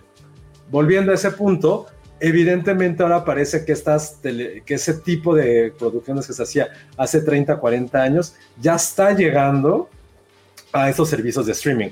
Entonces, yo no lo estoy criticando, simplemente es más interesante cómo quizás este producto hace 5 o 7 años lo hubiéramos destrozado porque estaba en Netflix. ¿Cómo, ¿Cómo se le ocurre a Netflix hacer esto? Porque estábamos pagando por ver cosas de calidad, bla, bla, bla, bla, bla, bla. Ay, mi House of Cards no me lo toquen. Ay, mi Orange is the New Black no me lo toquen. Ahora ya están produciendo ese tipo de narrativas porque se dieron cuenta que ya también el público que antes consumía Televisa o televisión abierta se tuvo que cambiar probablemente a cosas de streaming. Entonces, eso es lo que para mí se me hace lo más más interesante de esto es cómo ya se está migrando, está cambiándose la forma de confeccionar productos populares. Entonces, eso es lo que para mí se me hace que, que va a ser un poco también lo del futuro de qué va a pasar con todos estos servicios de streaming. Espero que tú no lo hagas, HBO Max, tú sigas haciendo Looney Tunes y, y esperando que salga Space Jam y, y, a ver qué pasa con eso, pero creo que por ahí va la cosa. Creo que vienen se vienen como muchas producciones latinoamericanas, o sea, creo que esa es la apuesta que todo el mundo está haciendo. Habrá que ver qué traen. Digo, también hay, o sea, hay para todos los públicos al final del día, ¿no? ¿No? Sí. Sí, eso sí. Pero bueno, guerra de vecinos, Dios mío. Sí, eso fue guerra de vecinos, no nos dieron super chat para dejar de hablar de ella o hablar de ella, entonces pues ya, gracias, lo, tu lo tuvimos que hacer. Tú, Penny, ¿no te, nunca te has peleado con tus vecinos ya que vives en, en ese lugar mágico? ¿En tu, por, en tu propio Ishmagadun?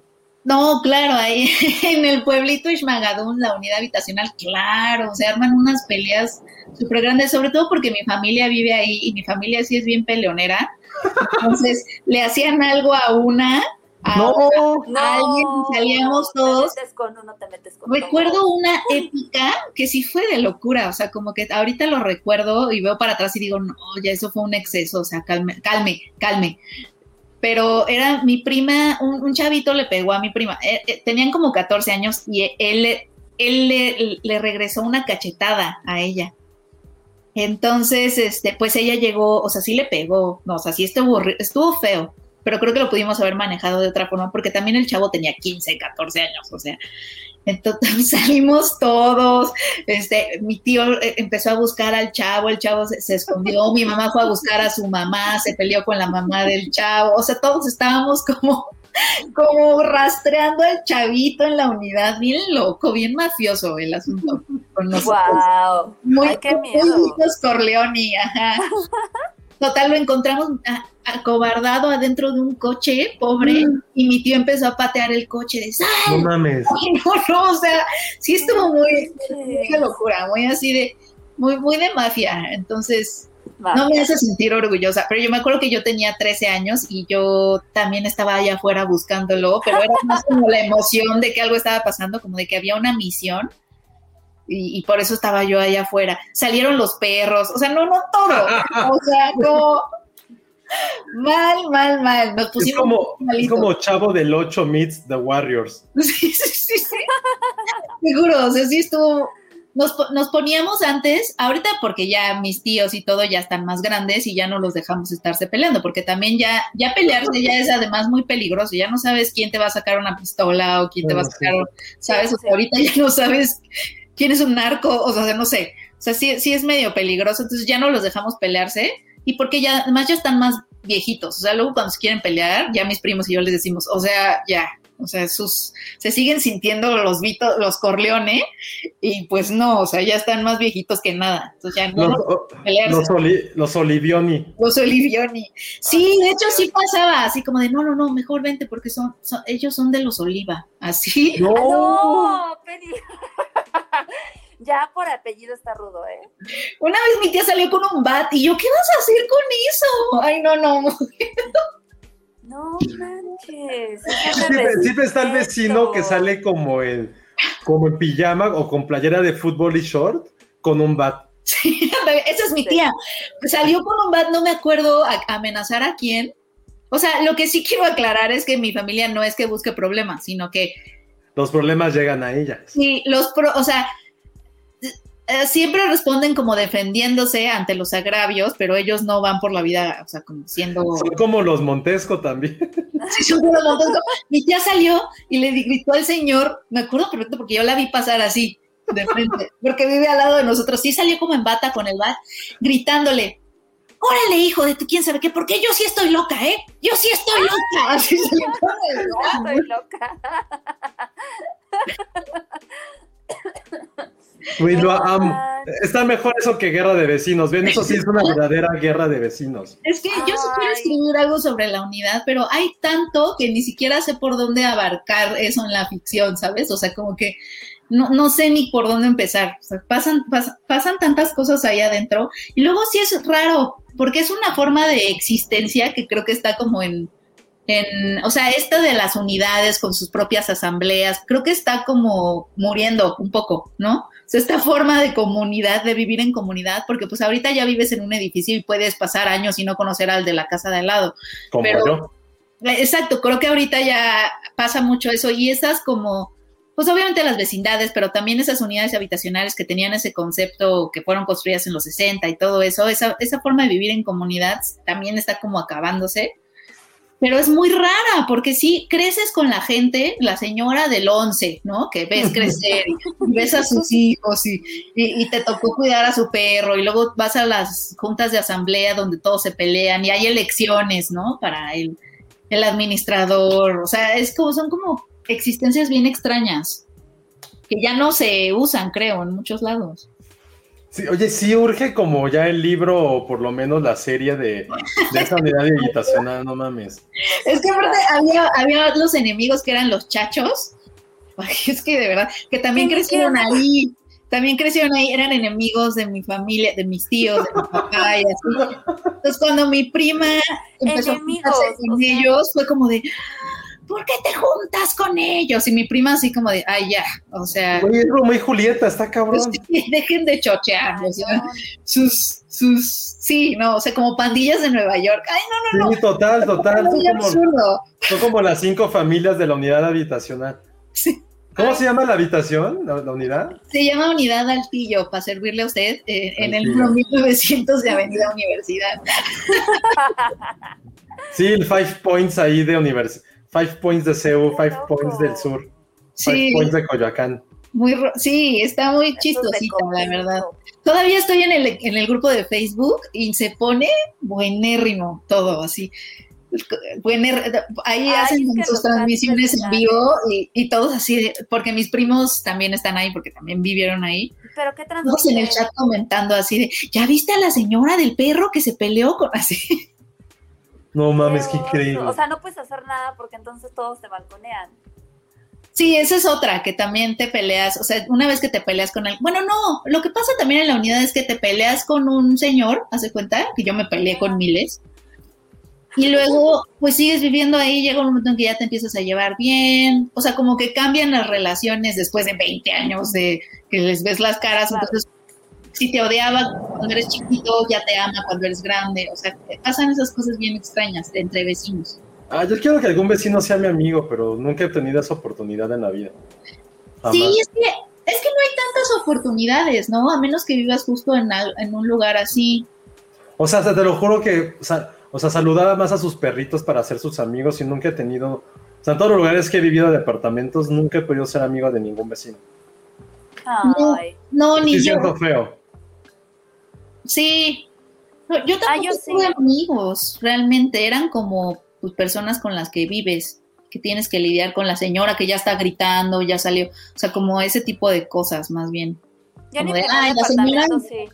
Sí, la señora que te grita porque no le- porque traes a tu perro y no le gusta que huelas sus rosas. Eso me tocó muchísimo. Es que también Ah. dependen los vecinos, o sea, hay, hay, hay, hay- ay, o sea, hay- por, por ejemplo, hay, hay lugares donde literal vives en un edificio donde vive pura gente ya muy grande que todo, absolutamente todo le molesta, entonces hacer amigos así está bien cañón porque no sé, o sea, no te dejan ni... Yo, por ejemplo, cuando vivía en la Narvarte, tenía unos vecinos que estaban abajo de mí. O sea, no, no inventes, eran las 10 de la noche y si se nos ocurría prender la tele, ¿por qué están prendiendo la tele? No nos dejan dormir, están gritando. Y es como, güey, ¿qué onda? No. De, "Ay, pero O sea, son pequeños luego-. A las 8 de la noche, si se- a las 8 de la noche, 8 de la mañana, si a mí se me ocurría, no sé, me acuerdo que una vez llegó el plomero a las 8 porque pasó algo con el baño. ¿Cómo es posible si es de madrugada? No dejan dormir. Y yo así, señor, son las 8 de la noche. No, de, de 8 de la mañana y de con la noche. Y el señor así de, no, no, no, no, es tempranísimo, ¿qué te pasa? No sé qué, o sea, con ese tipo de personas es imposible. O sea, por más que quieras, de que todos se, todo, o sea, todos se enojan, te atacan por todo, nada les parece, todo te critican, es como, ay, no. Ah, yo nunca he tenido esa oportunidad. No he tenido amigos, pero tampoco he tenido enemigos. Llevarte mal con un vecino sí puede afectar muchísimo tu calidad de vida. O sea, sí son cosas Sí. que, o sea, sí puede ser muy, muy feo eso. O sea, creo que, creo que lo peor que te puede pasar es que justo te lleves muy, muy mal o tengas problemas con un vecino complicado, conflictivo. Ah, O sea, sí es horrible. Yo, yo- una, una historia chistosa que me acuerdo es que mis primos vivían también ahí en la unidad. Entonces estaban dormidos y había una fiesta en el mismo edificio como muy fuerte y no los dejaba dormir. Entonces mi, mi prima, la esposa de mi primo, le dijo, oye, ve a decirles, ¿no? Ya mi primo se salió en pijama, pero no regresó. Entonces mi, mi prima se despertó como a las 6 de la mañana, así de dónde está, y lo fue a buscar y es que mi primo se había quedado en la fila.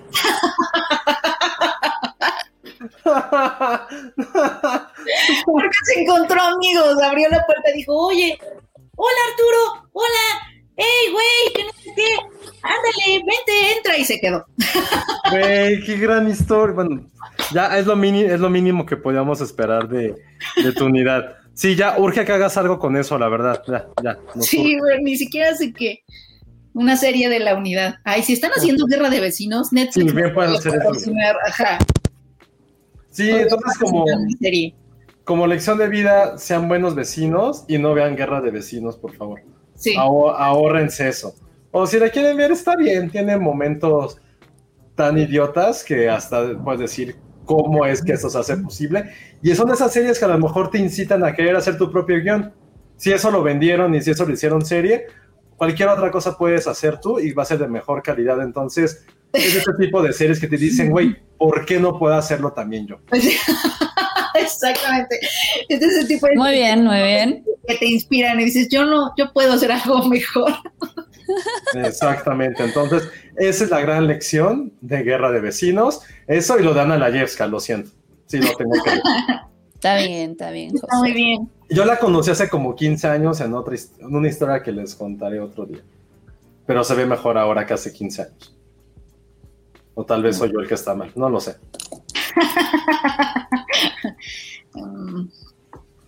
Y pues ya, eso fue el podcast de hoy. Hablamos de muchas cosas, desde los perritos y el Girlsteria. Que hay que, hay que organizarlo, hay que ver qué día hacemos como un podcast solamente de ustedes para que hablen acerca de sus romances de caricatura. Ay, sí, yo tengo muchos. Y como si ustedes lo dicen está bien, si lo decimos él y yo, nos van a venir a cancelar. Pero está bien, yo voto porque ustedes ha- ustedes Pero hagan, sí, va a ser pero sí entiendes por qué, ¿verdad, Josué? O me Sí, voy claro. a exponer, a explicar. No. No, sí, claro, pero está divertido porque sí, también como de nosotros va a ser como muy obvio, ¿no? Bueno, no tan obvio, pero es que creo que yo no tuve de caricatura. Pero pues sí, no, no tuve. Alguna vez sí me llegaste a decir que te gustaba una caricatura, pero no me acuerdo ahorita cuál me dijiste. ¿Cuál Mm, fue? Me ¿Cuál gustan las mamás de Pixar, me gusta la señora increíble mucho. Ah, sí, te gusta la señora La increíble. señora increíble está guapa. A mí me gusta también. Sí, la señora increíble me gusta. No, pero hay otra que me dijiste. ¿Quién Dice sí. fue? Nah, dice Cintia que se sabe la historia. No creo que estemos hablando de eso, pero sí, sí. Órale. Sí, Ay, creo no que sé. yo no. No tengo. Tengo de series, de esa tengo muchísimas, pero de caricatura creo que no llegué a ese punto. Pero está bien, lo haremos para que ustedes puedan eh, hablar de eso. No, Jessica Rabbit, no, esa es como muy Elsa. Es muy boomer. Ah, Cool, Cool World también es muy boomer. Muy boomer esas dos que Ah. pusieron. Jessica Rabbit, sí, no, nunca, ¿eh? Jessica Rabbit, no, yo tampoco.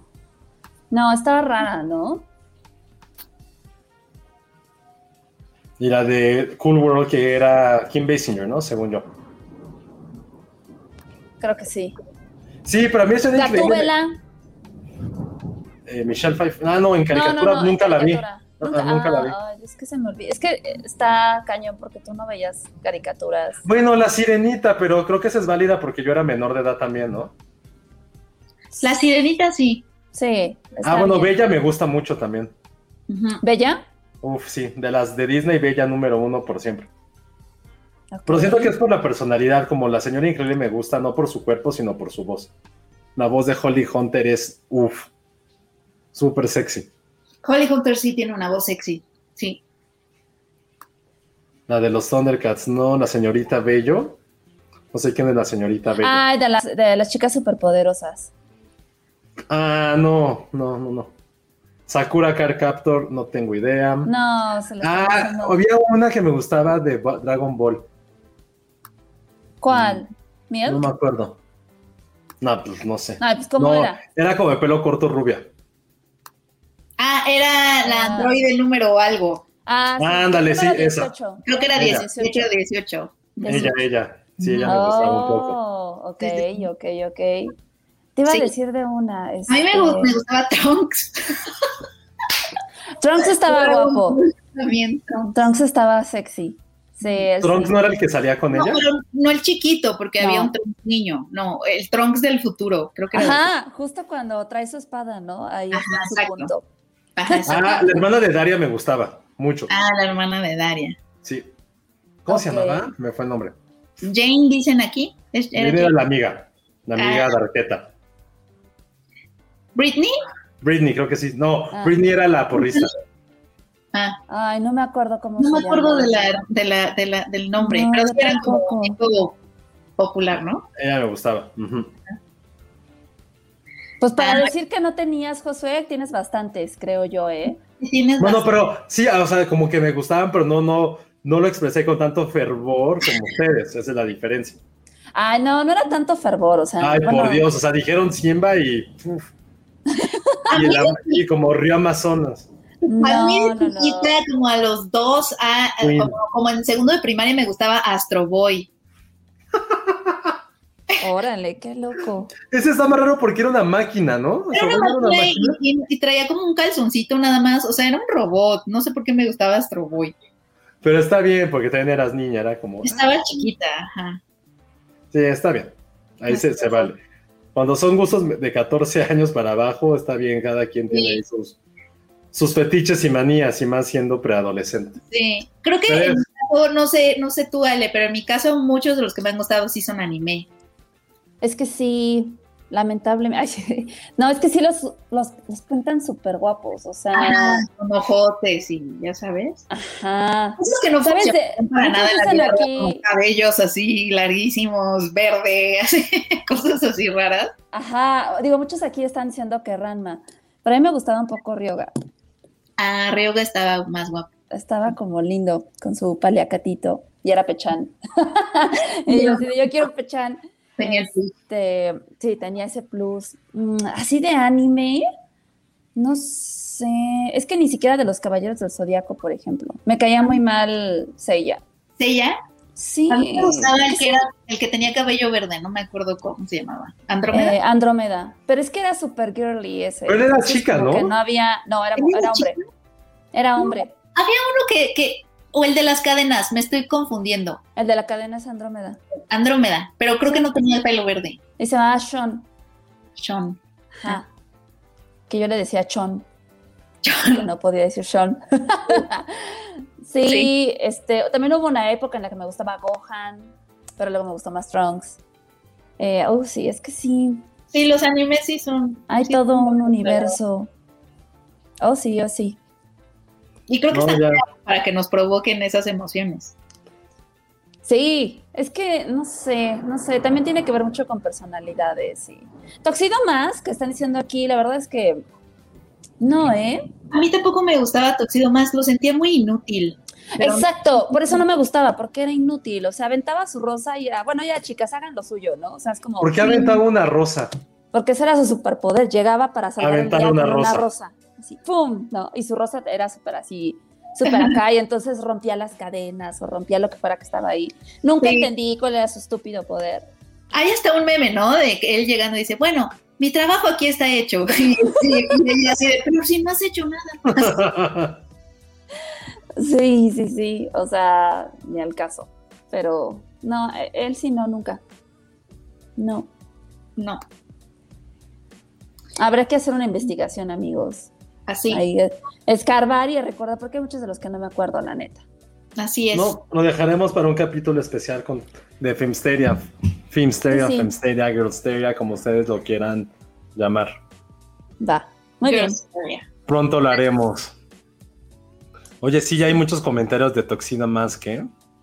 Es que creo que sí, sí, sí provocó impacto en nuestra generación. A, a mí no, pero sí, sí. Ah, muchos sí, no, a mí tampoco. La verdad es que no. Team me gustaban más, más de repente los, los malos. Se me hacían súper guapos. El, los de, el de ojo de tigre, ojo de. Ojo de pez era hombre, pero parecía mujer. No, el otro. Ojo de águila. ¿Te acuerdas de esos? Ah, ajá. De, ajá. Sa- de Sailor Moon. A esos estaban Sí. guapos. Sí, sí es cierto. Eso sí, Sí. estaban estaban guapos. Ajá, y no eran inútiles. Sí, había unos muy inútiles que dices hoy. Exacto. Sí, sí, sí. El más raro yo creo que ha sido el de Ratatouille, no la ratita, obviamente, sino el Ah, que a ti te gusta, sí, cierto. ¿Cómo se llama Remy? No, no se la rata. No, Remy es ¿Cómo se llama el cocinero que no, es, que no lo hace bien, que no es cocinero? Linguini. Linguini. Ni Winnie. Él, él me gusta, no sé por qué. ¿Sí?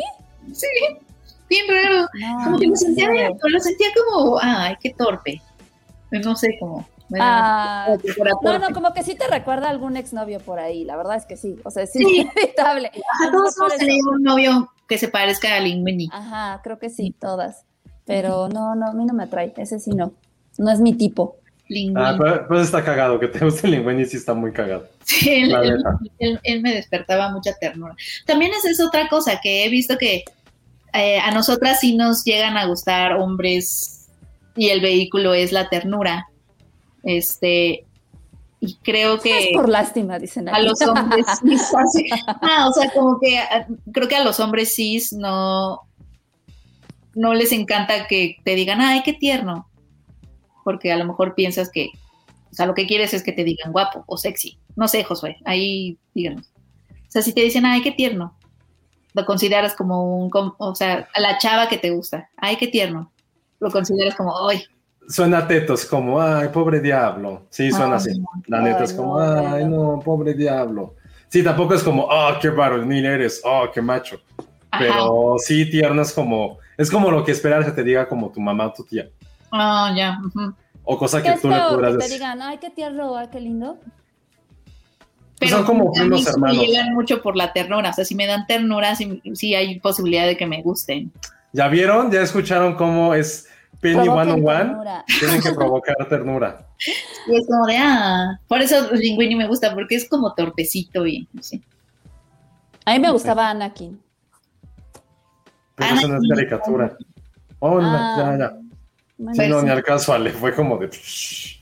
Anakin está, sí estaba guapo. sí está guapo. Bueno, ¿Pero de en caricatura? No. Ah, Ah, no. No, pues no, de caricatura no. No sé, hay que pensarle. Pero sí, por ejemplo, de, de, de Príncipes y Eric 100%. Sí, uno. era el más guapo. Está, está muy cañón.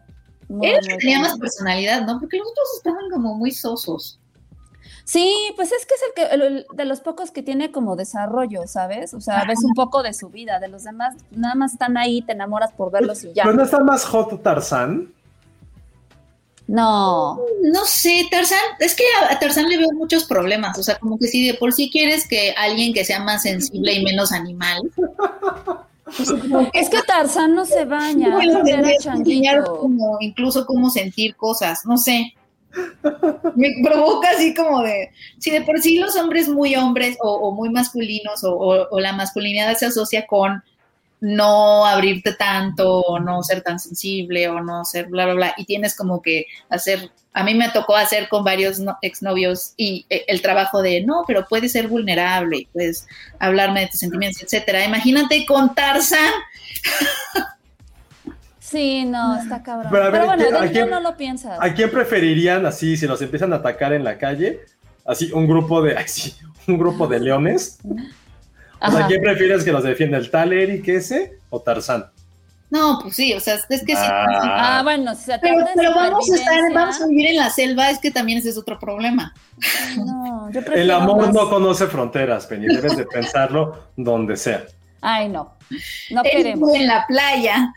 Ajá, queremos ahí. Oye, pero Eric. Eric no, no provoca a Ariel para que pierda sus voz o sus piernas, o no me sé bien la No, historia. no. Él no hace nada, él simplemente La es verdad, la verdad es que Eric no tiene la culpa de nada. Ahí es la estupidez de Ariel que se hace ideas en su cabeza y listo, se acabó. Se O sea, Eric, la verdad es que es súper buena onda, la rescata, rescata a una loca muda y le da asilo. Ajá, tiene un perro, Max está increíble, o sea, es a todo dar. Y, En En el pues cuento, en el cuento original sí es un desgraciado, porque en el Ah, sí, en el cuento original sí. ella, o sea, él no se queda con ella, o sea, ella sí se convierte en burbujas, porque tiene Ah, sí, como, sí. ajá, él no, él se enamora de alguien más, como que a ella le agarra cariño como hermana, Pero no es culpa del príncipe. pues, pues no. No, no, porque a ella se lo advierten y le dicen, no, oye, este, va a pasar No, esto, ¿no? No está acuerdo huevo, de- o sea, no se va a enamorar de ti. No me acuerdo de los detalles, porque qué tal que es un irresponsable afectivo, o sea, qué tal que sí, sí le dio alas y sí jugó con ella, no me acuerdo de los detalles. No sé si sí tuvieron un free y al final se casó con otra, por ejemplo, pero no me acuerdo exactamente en los detalles de él, Yo tampoco. cómo fue su comportamiento. Pero, Sí, yo tampoco. Ujú. Pero sí, está, está mucho más por él, porque ahí sí, sí le va mal a ella. Lo sentimos, Tarzán, nadie te quiere en su vida. No, ah, Tarzán Jane era, no. Jane era muy guapa, ya me amigo, Tarzan. Jane era muy guapa. Sí, Creo que sí es de las más guapas de Disney. Por y mucho. me, me cae bien porque Ay. es de las que tiene más personalidad también. Jane se parece a Anna de Frozen. Ándale, sí. Ah, las, las Frozen son bien guapas también, sí es cierto. Las Frozen. Es que nunca la he visto, no sé cuál es cuál, nunca he visto Frozen. ¿Cómo Pero que sé no que has las visto dos. Frozen? No, claro que sí. Pero sé que es como la rubia y la pelirroja, ¿no? No sé cuál es Frozen, no sé cuál de las dos es Frozen. Ninguna es Frozen, la película se llama Frozen, ellas no se llaman Frozen. Bueno, no sé cuál es la que La hace todo rubia hielo. es Elsa, la película. Elsa y Anna. Pero una es Ah. mala, ¿no? Una es Frozen, una es la que hace cosas. Ninguna es mala. No es Pero mala. una, no, una sí es Frozen porque una sí convierte cosas. Sí, Viral. pero no es mala, ese sí. Sí, no es mala. Bueno, pero una es Frozen, es a lo que voy. Una sí es Frozen. Es que, ¿cómo lo dices? Una sí es Frozen. Te convertiste en un papá de pronto. Así, ponle ahí. A, ¿Quién es el Bar Simpson? ¿Cuál de esas es el. Bar Simpson? No, así no saber al ver, sí, así sonaste. Pero Muy las, las hermanas Frozen, top. Sí, total, las dos. No, no, la güera no tanto, la otra sí. ¿Ana? Ana, Ana. es la pelirroja. Ajá. Ana, bien. Y sí, se- y sí se parece Sí. a, a Jane. ¿Te parece a Jane? Ajá. Sí. Pero a ti te Ajá. gustan, a ti no te gustan las rubias, ya lo hemos No. hablado. Ni en caricatura ni en personas. Siempre te inclinas más hacia las trigueñas. Bien, la, pero esa Frozen, bien. O sea, Mua. princesas eh, sería entonces Bella, Bella, Jane, Bella sí, número uno. Ariel. Jazmín. Jasmine también no me gusta. ¿Sí? Uf, Jasmine creo que puede ser la dos. Órale, nunca me lo hubiera imaginado. Mulan no. Mulan no, La Mulan no. Mulan no, y tengo feticha por, los, por las asiáticas, perdón por decirlo, pero Mulan no. Mm, Creo que la más así uh, es Blancanieves, ¿no? Habla, no, ¿de qué hablas? Blancanieves también top. ¿Neta? Sí, sí, sí. ¡Qué loco! sí, Blancanieves también. Te desconozco, José. Moana, no va. Mm, mm. Moana no. Raya nos, pon- nos preguntan, Raya, sí, Raya un poquito, ¿eh? Raya un poquito. Mm, Eh, oh, la de Enredados, esta Rapunzel. Rapunzel. No, no mucho. Esmeralda, la del ¿No hay, jorobado. no hay pa- no hay papás guapos? ¿Papás? No, Ajá. siempre los dibujan viejitos y gordos. Y, y, y, y está esta onda de que el arquetipo de la princesa Disney no tiene papá No tienen Ah. mamá. No tiene mamá, más bien, ¿no? Nunca tienen mamá. Ah, El, pa- no tienen- el- el pa- el papá de Luca, ¿no? Bueno, de la niña de Luca. Sí, porque Pero- una- un papá. Pero no son príncipes, o sea, estamos hablando de princesas. Ah, no, yo cambié el tema y les puse papás, algo así, un hombre maduro. Claro, porque la sirenita tiene papá. ¿sí? Bueno, el papá de las Frozen también estaba guapo. La verdad es que sí. Era un rey guapo. Era un rey guapo, ese sí. El papá de Raya es súper guapo. El papá de. no, el papá de Ariel es súper hot. El papá de Ay, Tarzán papá de Ariel guapo. es súper hot.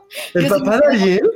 Pero era como un viejito, ¿no? Pero Tritón, tenía, tenía su torso a desnudo. Ah, claro, ya, ya me acordé. El rey del océano, Josué. No, ¿Es Poseidón? es- es rey de Se los llama océanos. Tritón. No, se supone que Tritón es el hijo de Poseidón, ¿no? No sé. Según yo, sí. Papá de Tarzán estaba guapo, ni siquiera me acordaba que tuviera papá. Sí, sí. Para- Hasta que se lo come el, el tigrecito. Bueno, el jaguar, ¿no? Ese. Sí, Ajá. Pues así la vida, amigos. Creo que estamos divagando un buen sí, estamos divagando un montón, pero bueno, está bien. Ahí están lo- los fetiches Filmsteria, así deberían de llamarla a estos capítulos. Este es, más, este es como el postcréditos, ¿no? Porque Ajá, sí, sí, hemos sí. ya. acabado el podcast y, y nos pusimos a divagar muchísimo. Sí, ya vamos, son las 10, ya vámonos, vamos a las redes sociales y nos vamos. Pero Muchas ahí- gracias a todos por, por escucharnos, por compartir también sus fetiches de caricatura. Espero que tengan una buena noche pensando en todos esos seres en 2D que despertar, los despertaron sexualmente. Penny, tus redes. Eh, arroba Penny Oliva. Ale, Arroba Ale Kazagi. Yo soy arroba Josué Corro y por favor mándenle mensajes a arroba el Salón Rojo de que él nunca podría hacer un fetiche porque su baile estuvo pésimo. no solamente pésimo, yo creo que también podrían arrobar a PETA, porque lo que él hizo fue un crimen contra el gatito. La verdad, fue un crimen lo que hizo uno, resguardarse en él y ponerlo en ridículo con sus ridiculeces. Entonces, arroba el Salón Rojo, arroba PETA, arróbenlos y creo que es necesario que haga otro baile, porque lo que hizo fue una inmundicia y pobre gatito, te queremos y te queremos rescatar. O sea, maulla dos veces si necesitas que te rescatemos. Ay, gatito, mi sobrino. Pobrecito, su carita de. No sé qué está pasando. Sí, todo le está así. Sí, como, no sé. Ay, no, esa no nos. Sí, ya, no, eso no. Sí, haz no, un, baile de, haz un baile. baile de burla, Penny, con, con Kevin.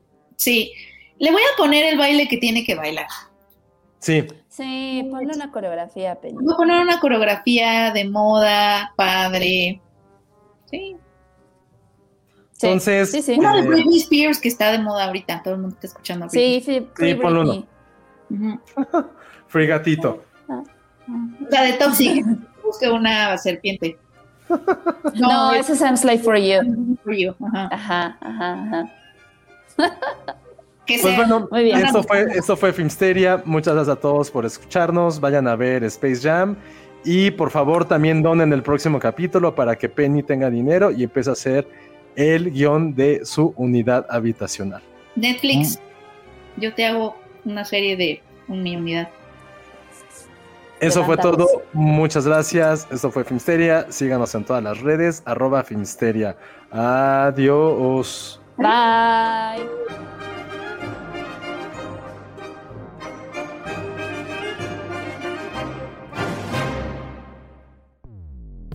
Dixo presentó Filmsteria con Penny Oliva, Alejandro Alemán y Josué Corro.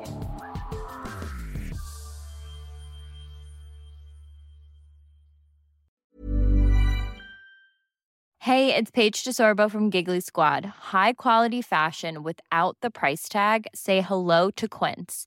I'm snagging high-end essentials like cozy cashmere sweaters, sleek leather jackets, fine jewelry, and so much more. With Quince being 50 to 80% less than similar brands. And they partner with factories that prioritize safe, ethical, and responsible manufacturing. I love that. Luxury quality within reach. Go to quince.com slash style to get free shipping and 365 day returns on your next order. Quince.com slash style.